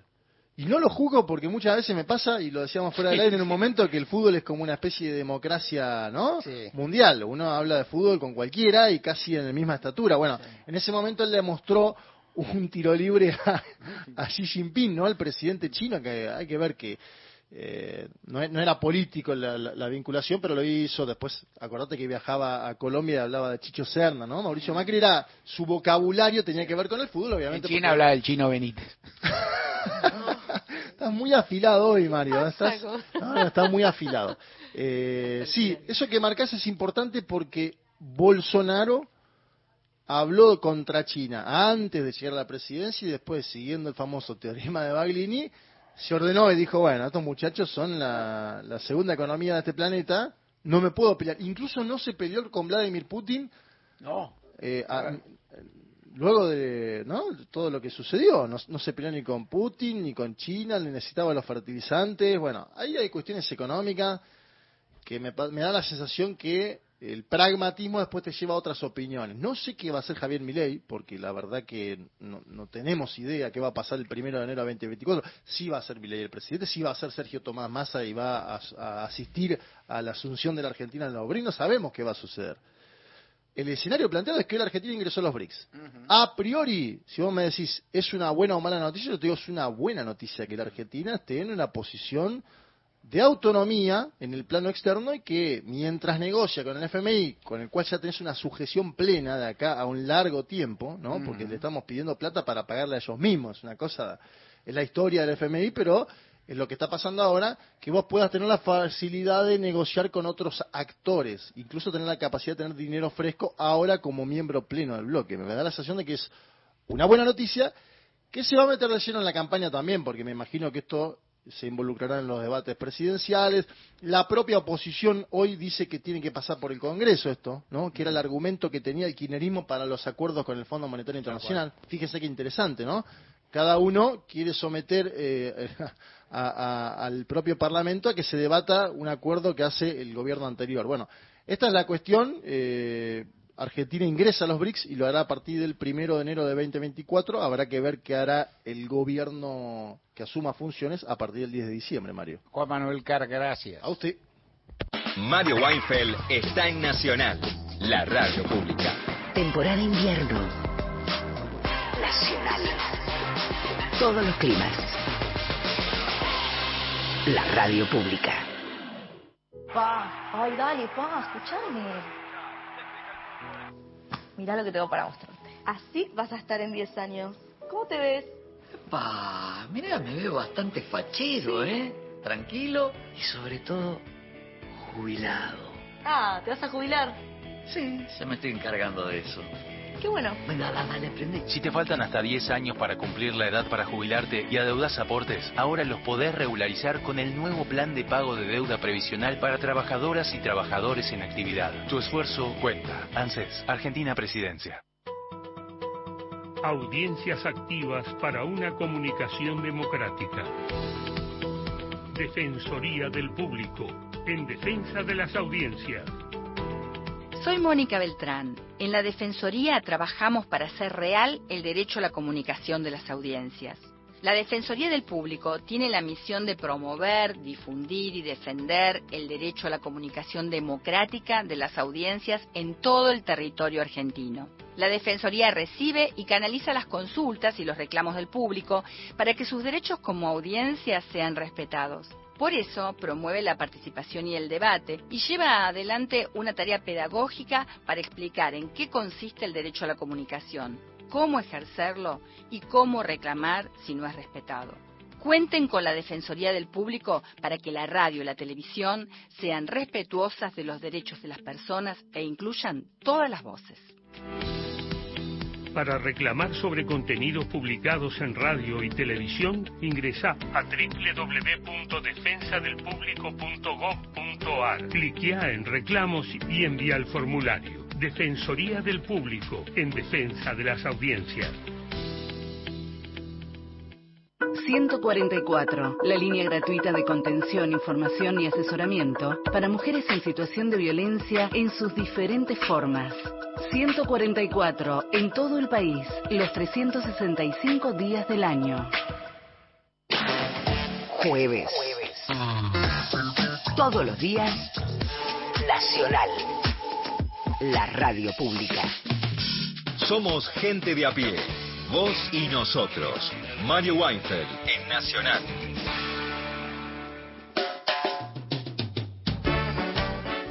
Hola, buenas tardes por el programa de Mario. Gracias por la reseña de Wes Anderson.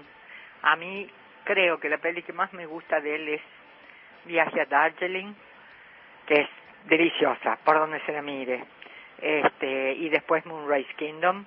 Agradezco el, el dato sobre esta y pido si pueden pasar algo de Violeta Parra, porfi, o de la Pame Merchan con su dúo Mapas. Gracias. Ese era el contestador 0810 0870 y al WhatsApp nacional nos escribió, por ejemplo, este oyente preocupado diciendo, ¿le hacen un psicofísico al presidente? Para mí, mi ley no pasó un test de manchas, dice este oyente. También Mónica de Olivos nos escribe texto al WhatsApp nacional 113 870 7485 no me gusta, dice este oyente, opinando la sobrevaloración de quienes poseen un título universitario, porque así se desvaloriza a las personas que no lo poseen y por otra parte no siempre dignifican a sus portadores. Para muestra, dice este oyente, miremos a un Lula sin título universitario y a un Macri de dudoso profesionalismo. Abrazos a todo el equipo de gente de a pie, Mónica desde Olivos. Toda la razón para Mónica y Evo Morales también. Y, digo, y Lula, Lula, a mi ver, es el ideal hipotético del peronismo, un trabajador de, de, de, familia humilde, sindicalista que llega a la lucha laborista, a la cosa, a la política, es la fantasía peronista que ninguno de los presidentes peronistas se encarnó del todo. Pero, él, dice, él dice que le hubiera gustado estudiar y de que de hecho está orgulloso de ser el presidente que más universidades federales hizo en Brasil, ¿no? Lo cual también es interesante. Es decir, que él dice, no estudié porque no tuve la posibilidad, pero quiero que todos la tengan. Sí, y, la, y los pedazos de autodidactas que son Lula y Evo Morales, wow. Sí, señor. Claro, claro. Bueno, también hay otras opiniones en este equipo de gente de a pie que hacen los oyentes. Hola, en Tucumán perdimos 300.000 votos en 25 días desde la elección a gobernador a las PASO, a mi entender, porque concejales, legisladores, intendentes y demás no trabajaron. En octubre el JPP gana en Tucumán por 200.000 votos trabajando. Soy Hugo, mando un abrazo para todo el equipo, es este oyente que también nos escribe al WhatsApp de la radio. Y finalmente, Roberto de Mashwick que dice, muy buen comentario, Mario, muy puntual, muy claro, muchísimas gracias por darnos esta información, un abrazo grande y disculpen, pero ahora me tengo que ir a trabajar. La seguimos mañana, que estén muy bien. Muy bien, muy agradecido y nosotros nos vamos, mañana volvemos de 3 a 5, nos vamos con buena música, pedido de oyentes también. Sí, a pedido de oyentes. La oración del remanso, Jorge van der Mole, lo pide Cristina de Río Grande. Bien pedido.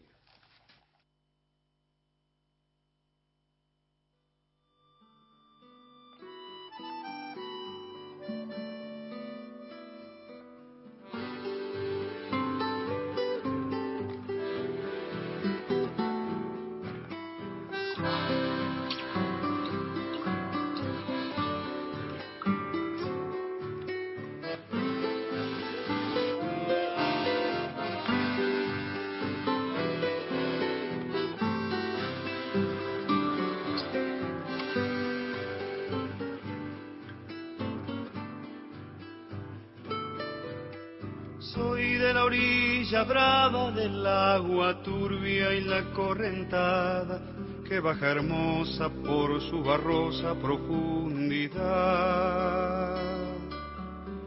Soy un paisano serio, soy gente del remanso Valerio, que es donde el cielo remonta vuelo en el Paraná. Tengo el color del río su misma voz en mi canto sigo, el agua mansa y su suave danza en el corazón. Pero a veces oscura va turbulenta en la ciega hondura y se hace brillo en este cuchillo de pescador. Cristo de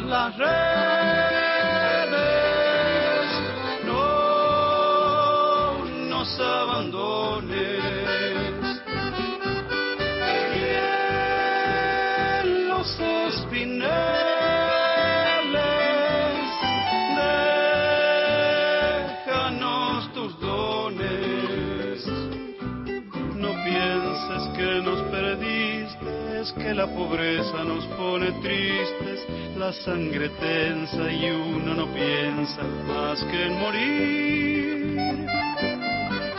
Agua del río viejo, llévate pronto este canto lejos, que está aclarando y vamos pescando para vivir.